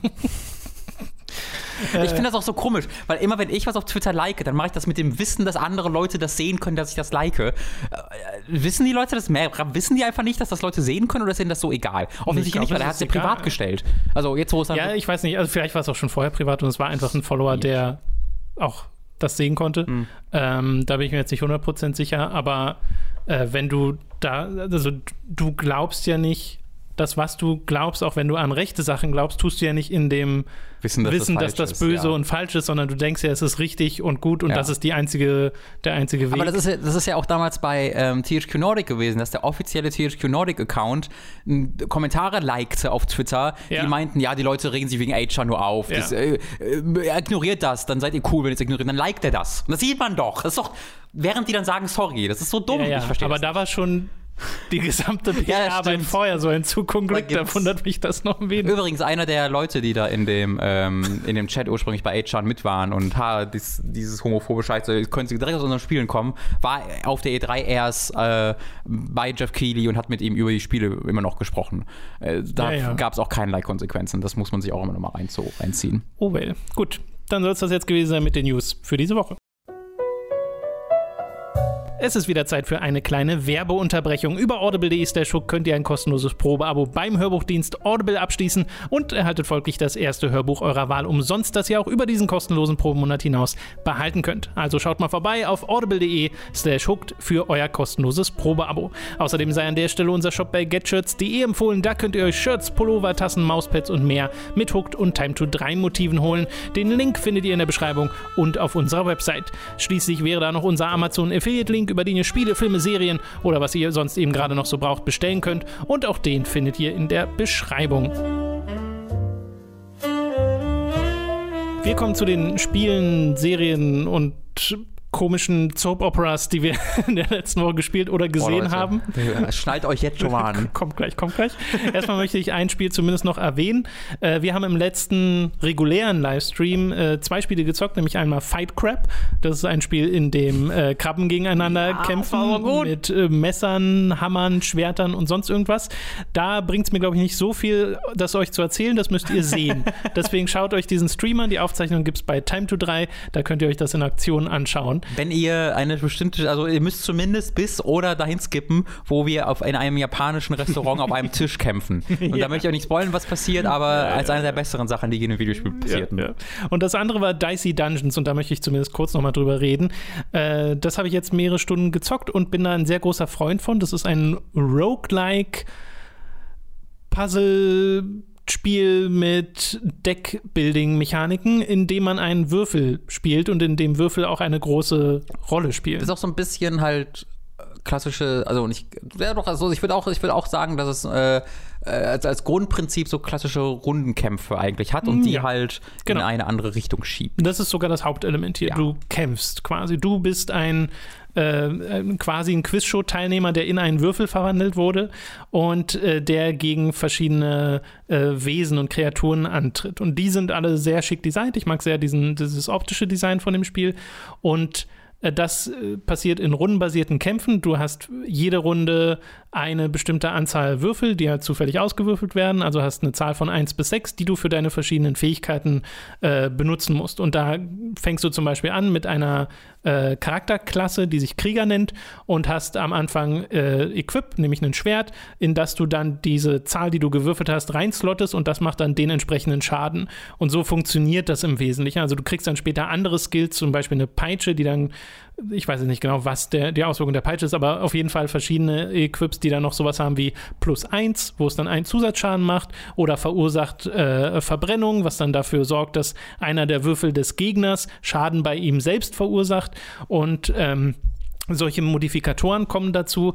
Du hast aber nur bestimmte äh, Slots frei für Equipment, musst dir also sehr genau aussuchen, was du equippen willst, kannst dich dann noch entscheiden, das abzugraden oder zu tauschen gegen andere Items und das führt wirklich die gesamte Spielzeit zu interessanten spielerischen Entscheidungen, dass du immer denkst, oh, zum einen, ah, okay, habe ich jetzt noch genug Leben, um hier überhaupt äh, den Gegner anzugehen? Gehe ich vielleicht doch eher in die andere Richtung, weil du auf so einer Oberwelt äh, bestimmst, wo du hingehst? Mhm. Äh, Spiele ich erstmal hier den Laden frei, bevor ich direkt in die nächste Ebene gehe?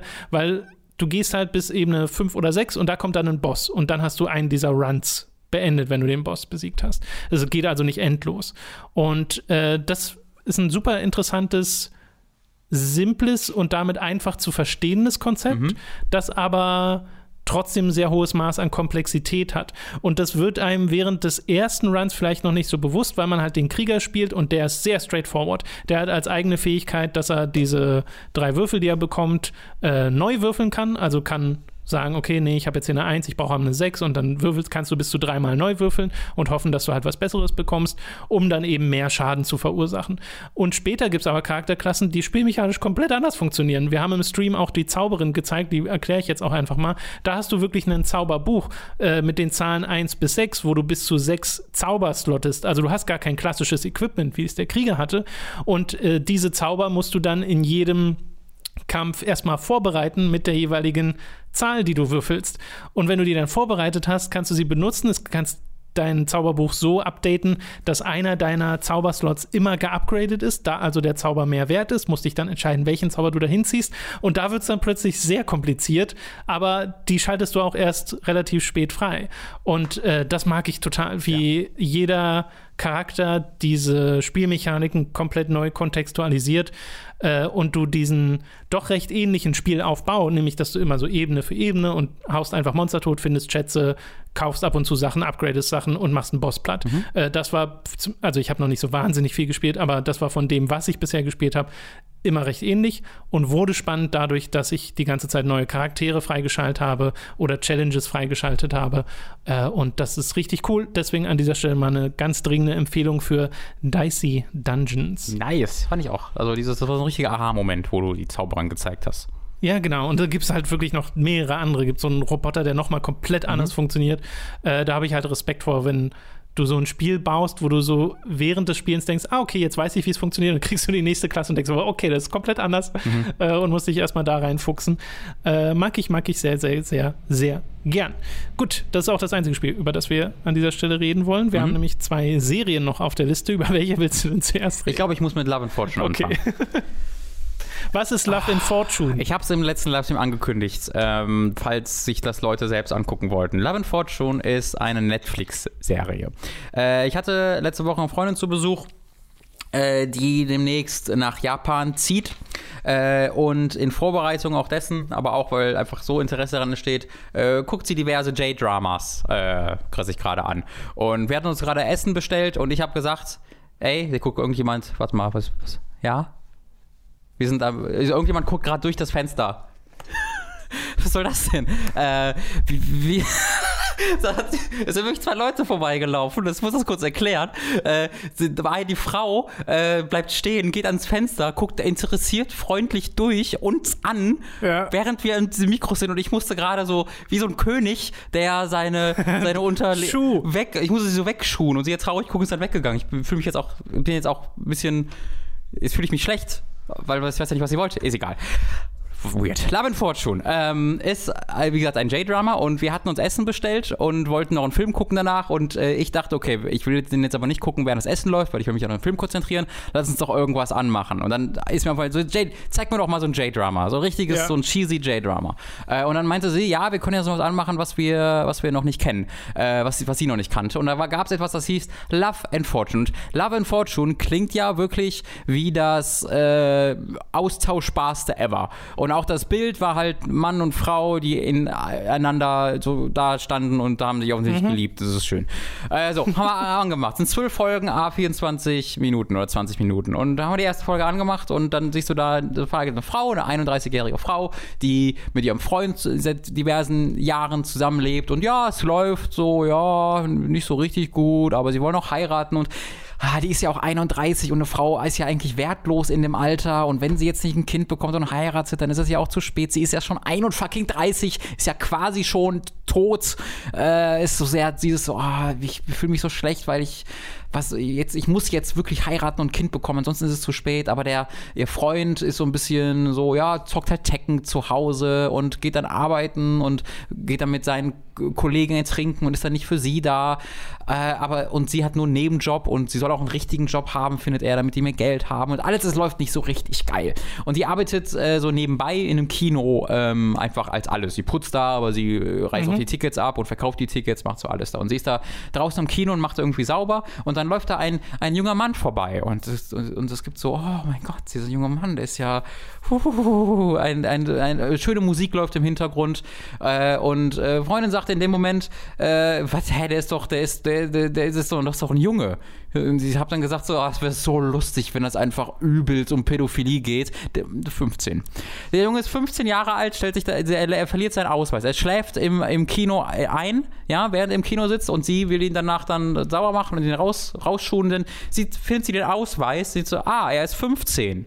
Und dann wäre die Reaktion, die ich haben würde, oh, okay, dann wecke ich den mal auf und schicke ihn raus. Ihre Reaktion ist, den Ausweis einzustecken. Ähm, mit ihrer Nase nah an, ihr, an, sein, an ihm zu riechen ähm, und die Augen dabei zu schließen, während romantische Musik im Hintergrund läuft. Ich muss das ganz klar hier sagen. Das ist nicht so, dass in diesem Moment diese Serie das inszeniert, als ob irgendwas Komisches passiert, sondern die Serie inszeniert das, oh, sie findet ihren Boy. Ja. Ist das nicht schön? Und wir zwei saßen halt da, also, what the fuck ist das denn? Wirklich ungläubig, was wir da gerade sehen. Ähm, und äh, sie muss halt einfach an diesen, an diesen Boy die ganze Zeit denken, diesen 15-jährigen Boy. Ähm, also sieht er auch aus wie 15 ja, oder? Der, das ist wohl ein 19-Jähriger oder sowas, der spielt, so. ein 20-Jähriger, aber der hat auch die Frisur, also der sieht, der sieht aus, wie gesagt, er war das erste, was vorhin gesagt hat, der, der, ist, der ist doch, das ist doch ein Junge. Ja. Äh, ja, der war halt, der sieht aus wie 15. Ähm, und sie steckt dann den Ausweis ein, in der Hoffnung, dass er nochmal wiederkommen muss, um sich den Ausweis zu holen. Was natürlich auch klappt. Äh, sie äh, lockt ihn zurück zu ihm und sagt, ich habe den Ausweis. Ja, hm, gucken wir mal. Sucht sie nach dem Ausweis in der Lost and Found äh, äh, Kiste. Ja, finde ich nicht, weiß ich nicht. Gib mir doch mal deine Telefonnummer, dann kann ich mich bei dir melden, wenn ich den Ausweis finde. Und so alle Alarmglocken, so in allen unseren Köpfen Leuten so helles geht. So, was ist diese Serie? Was soll das? Was macht sie da? Ähm, hm. und äh, ja, er kommt dann, er kommt dann halt äh, irgendwann nochmal wieder, weil sie ruft ihn an, sagt dann, ey, wir haben, ich habe jetzt dann doch deine, äh, deine, deinen Ausweis gefunden. Ist das nicht, ist das nicht weird? Äh, willst du nochmal vorbeikommen? Ja, okay, ich hole den Ausweis nochmal vorbei. Äh, ich hole den ab. Und dann holt den Ausweis ab und dann denkst du dir schon so, oh nein, geh nicht mit ihr allein in dieses Kino rein, das ist, das ist nicht gut. Und dann äh, entwickeln sie so ein Gespräch und ey, wir mögen den gleichen, wir sind die Riesenfans von dem gleichen Filmemacher, wir mhm. beides voll die Filmbuffs sind, voll geil.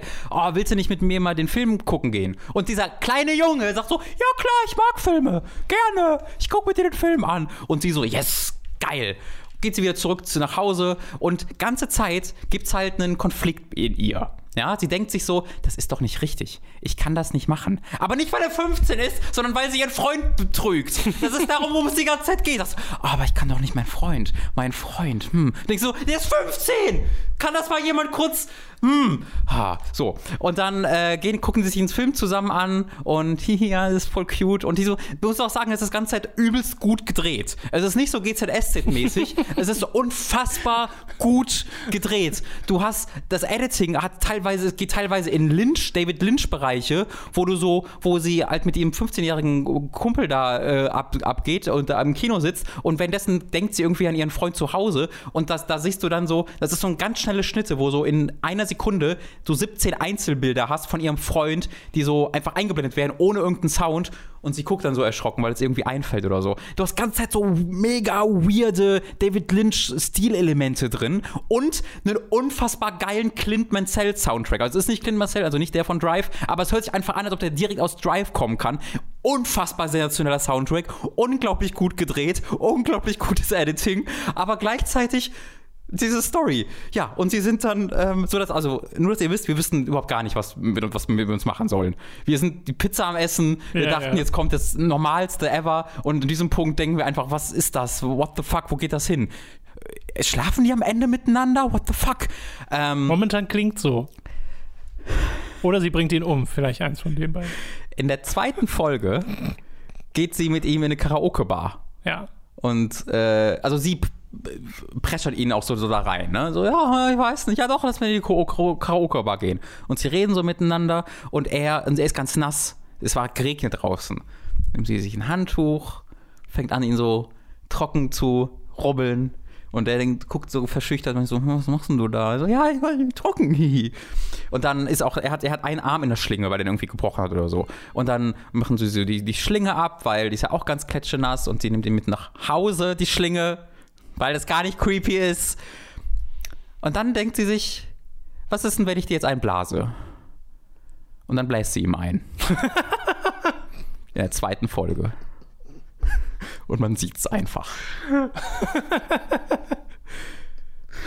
Äh, das, ja, immerhin nicht lange gedauert, ne, um bis zu diesem Punkt zu Und er sagt ihm vorher nein. Oh, auch schön. Und in diesem Moment standen wir schreiend in meinem Zimmer, als sie aufsteht, sich vor ihm hinkniet und der Junge sagt so, also erstmal fasst sie ihm einfach in den Schritt und fängt so an rumzukneten. Und er so, Hä, was denn du? Und dann fängt, dann kniet sie sich vor ihn und sie sagt so, no, no, no, no. Und sie guckt ihn einfach lieb an und es ist halt irgendwie auch, wie gesagt, immer noch cute inszeniert dabei mit so schöner Musik. Und dann zieht sie ihm die Hose runter und du siehst halt keinen Penis, weil natürlich nicht, aber die Kamera ist quasi genau so, dass exakt der Penis verdeckt wird, so dass du nur ihren Kopf halt hoch runter und so guckt sie dann so an währenddessen so, äh, und nach 10 Minuten, 10 Sekunden kommt er halt und rennt verschämt und traurig aus dem Karaoke-Raum raus. Und der Rest der Folge ist dann wieder, wie sie zu Hause ist, so, oh, betrüge ich meinen Freund? Oh, ist das falsch, was ich mache? Habt ihr das zu Ende geguckt? Ich nicht, ich konnte es nicht, aber sie und ich habe mir eine Inhaltsangabe geben lassen. Ich habe, wir haben noch die dritte Folge geguckt und ich habe mir auch noch die vierte Folge so. und in der dritten Folge sind sie in einem Love Hotel, um Sex zu haben. Die, der Gedanke war, oh mein Gott, endet das damit? In der zweiten Folge bläst sie mein, in der dritten Folge vögeln sie. Das das ist unglaublich. Aber- das ist 15, das ist einfach, das ist einfach illegal. Aber geht's irgendwann in die Richtung, wo das mal hinterfragt wird? Oder? Nein, Okay. also es geht in die Richtung, dass es immer, es geht immer, die Age Difference ist ja so groß. Ja, ja. Das sind ja 16 Jahre. Aber das ist, der, das ist die Sache. Die Sache ist nie, der ist minderjährig ja. und ich bin 31. So, das ist immer, oh, ist das schon ein großer Altersunterschied, ist das schon ein bisschen weird.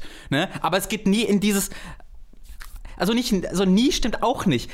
Leute in ihrer Umgebung sagen das schon so ab und zu, aber auch nie so richtig. Also es wird nie zum Fokus. Es wird nie das Ding, sondern es ist immer das, oh, ich betrüge ja auch meinen Freund. Und es ist auch immer das, ne, es ist weird, dass es ein großer Altersunterschied ist und ah, ich will ja auch Kinder bekommen. Und diese Serie wird halt immer schlimmer. Deswegen habe ich auch nicht ausgehalten. Weil dieser Hauptcharakter, die auch so cute dargestellt dann wird die ganze Zeit, betrügt ihren Freund dann weiter, sagt ihm nicht, was es ist und pressert ihn dann dazu, ihren Heiratsantrag zu machen, während sie mit dem 15-Jährigen im Hintergrund vögelt, weil der 15-Jährige ihr ja auch nicht das geben kann, was sie will, nämlich Sicherheit und Kind oder einfach festen, festen äh, Stand im, im Leben, ist ja auch nur 15, deswegen will sie trotzdem, dass er ihren heiratet und pressert ihn dazu und nimmt ihn dann aber nicht an und zerstört im Grunde diese beiden Leute völlig. Und diese Serie ist aber nicht so inszeniert, als ob das passiert, sondern die Serie ist inszeniert, als ob es ein völliges Standard-J-Drama ist, das ein bisschen cute ist. Und das ist das Weirdeste, was ich je gesehen habe. Und ich verstehe nicht, wieso nicht alle Artikel auf allen Nachrichtenseiten auf der ganzen Welt darum drehen, dass es einen Pädophilie-J-Drama auf Netflix gibt. ja. Wahrscheinlich, weil ihr die ersten seid, die sich das angeguckt Der haben. die vergewaltigt ihn einfach. Die würde ihn schon vergewaltigen, wenn er nicht Nein gesagt hätte. Weil das einfach ein Minderjähriger ist. Aber er sagt zusätzlich sogar noch Nein. Und dann vergewaltigt er ihn, ihn doppelt. Und das ist einfach auch cute. What the fuck? Es hätte eigentlich ein separates Video werden können, Robin. Ich konnte das. Ich habe noch nie. Ich war noch nie so schockiert von etwas. Ja, merkt man. Das ist einfach auf Netflix. Und es heißt Love and Fortune.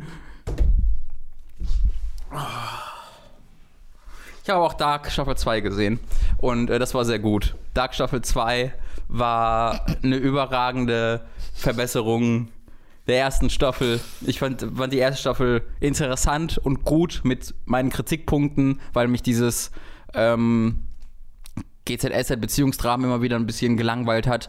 Ähm, aber in der zweiten Staffel wird es einfach die abgefahrenste Zeitreise-Scheiße, die ich lange, seit langer Zeit gesehen habe. Ähm, geht da so in, in, in, dieses, in dieses Mysterium, in die Lore rein. Ähm, so viele Leute sind da plötzlich involviert. Ich habe gestern äh, Sonntag an einem Stück durchgeguckt, die komplette Staffel ähm, äh, und fand es überragend. Die zweite Staffel ist mhm. sensationell. Äh, also auch wenn ihr die erste Staffel vielleicht wie ich am Anfang sehr langsam findet und sehr großen Fokus halt auf diese Beziehungsgeschichten, ähm, das ändert sich noch und ich bin dann nachträglich auch froh, dass sie es gemacht haben, weil es einfach diesen Charakteren nochmal ein eigenes, ja, eine eigene Tiefe gibt in der zweiten Staffel, ohne dass sie dann nochmal so ausführlich draufgehen müssen. Das war überragend. Ähm, leider müssen wir halt alle unser Netflix-Account canceln und können das jetzt nicht mehr gucken. Gibt es doch bestimmt auch woanders. das ist eine Netflix Original Production. Ach so, okay. Dann wohl. Die haben dafür Geld, Geld hingelegt. Und es gibt, es ist super interessant, sich das mal im Internet durchzugucken, äh, durchzulesen, was dazu gibt. Weil die meisten zu sind Dark? so. Äh, nee, zu, zu Love and Fortune. Weil die meisten Reaktionen sind so, ja, so, oh, super interessant und äh, cooles J-Drama und voll traurig und schön. Äh, aber dann hast du so, du findest so zwei, drei Reviews, wo du sagst, what the fuck, die, die vergewaltigt den einfach. So, du findest so immer wieder so einzelne Leute. Also, warte mal kurz, ich habe bei Love and Fortune, na, wohl, ich bin ja gerade mit deinem Account hier eingeloggt, ich mach mal einen, einen Inkognito-Tab auf. Also, ich habe halt schon viel, ich habe, glaube ich, auch Original Love and Fortune Rape gegoogelt. Also, Nee, es gibt, weil, ja, nee, okay, es gibt keine, keine Autokorrektur, die da drauf hinweist. Nur Ending Explain gibt's. Ja, ja, also sie kommen halt nicht wirklich auch zusammen am Ende und das ist halt äh, dramatisch, Spoiler aber mal. es hat nichts mit dem Alter zu tun. Es ist, äh, ich weiß auch nicht, ist, Age of Consent ist, glaube ich, 13 in Japan, aber ich weiß auch nicht, ob das, ob das mit äh, nur wenn du, wenn der das gegenüber 18 ist äh, oder so. Ähm, keine Ahnung. Äh, so oder so, auch wenn das Age of Consent 13 ist, ist das ist die weirdeste Scheiße, das hochzuladen auf Netflix und dir zu präsentieren wie normales Ding. Weil, weil wenn du da das verabscheuungswürdigste etwas als Hauptcharakter siehst, das du je gesehen hast. Sie, sie hätte gar keinen Minderjährigen vergewaltigen müssen und sie wäre trotzdem einer der ekelhaftesten Hauptcharaktere ever. Aber sie vergewaltigt zusätzlich noch einen Minderjährigen. Ich glaube aber, du hast mit diesem, also falls irgendwie das Ziel gewesen sein sollte, oh Gott, guckt euch Love in Fortune nicht an, ich glaube, du hast das Gegenteil erreicht. Weil jetzt ist ja nur die Neugierde muss, geweckt. Aber darüber muss man doch reden. Das kann ich doch nicht in mir behalten. Das ist doch, das ist doch. Weil ich will nicht wissen, wie viele Leute jetzt schon einen Tab offen haben und bereit sind, Episode 1 anzugucken. Ich habe ich hab Angela Merkel schon angeschrieben. Ich hoffe, da passiert irgendwas. Ah, sehr schön. Damit sind wir am Ende dieses Gamescom-Podcasts angekommen. oh je. Ähm, Patreon.com slash hooked, steadyhq.de slash hooked, könnt ihr uns unterstützen, würden wir uns sehr darüber freuen. Ab 5 Dollar slash Euro kriegt ihr Zugriff auf alle exklusiven Inhalte. Es läuft zum Beispiel gerade Praise to Casual. Folge 2 ist am Sonntag erschienen, äh, wo Robin mit seinem Bruder Tom Bloodborne spielt. Und äh, das könnt ihr euch da angucken. Ansonsten würden wir uns auch freuen, wenn ihr 25 Euro oder Dollar spendet. Da werdet ihr nämlich zu Podcast-Produzenten und eure Namen werden hier im Podcast genannt und neben Robins Seufzen vorgelesen. wir bedanken uns jetzt nämlich bei folgenden Podcast-Produzenten: Michael Noritz-Wolf, Jan Lippert, Christopher Dietrich. Geribor grüßt alle und hofft auf eine schöne Gamescom-Woche.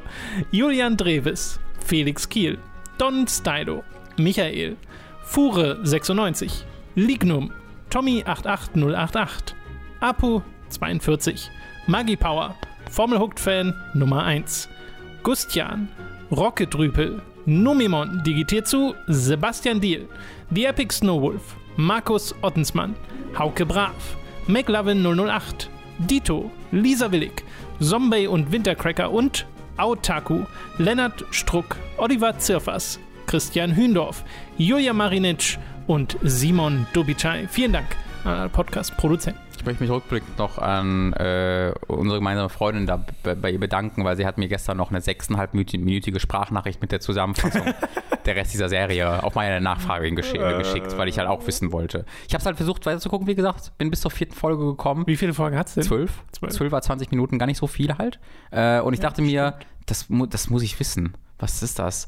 Aber ab der vierten Folge ist schon so offensichtlich, dass diese Serie nicht in die Richtung geht, in der du glaubst, dass sie gehen sollte, sondern das einfach so normalisiert die ganze Zeit, äh, dass ich einfach so, so wütend wurde immer, dass ich nicht alleine weitergucken konnte. Wenn, wenn es nicht diesen gemeinsamen Unglauben hat, wo man das gemeinsam erlebt, ja, ja, ja. dann konnte ich es mir nicht weiter angucken. Aber da nochmal vielen Dank für diese wunderbare Zusammenfassung. Auch da, schreibt uns gerne eure Interpretation. Deswegen finde ich das eigentlich alles ziemlich gut, was das macht. Fuck you. Wehe, du wirst gebannt. Das würde ich jetzt auch nicht erwarten. Ganz viele 15-Jährige, also wenn mich nein. Äh, das soll es gewesen sein mit diesem Podcast. Vielen Dank fürs Zuhören und bis, bis zum nächsten Mal. Bis bald. Bis dann. Bis bald. Falls Robin sich bis dahin nächste Woche dann erholt hat von Love and Fortune. Doch lieber Love Island gucken. Love Island. Was ist denn Love Island? Dieses. Oh Gott. Egal. Tschüss. Thank.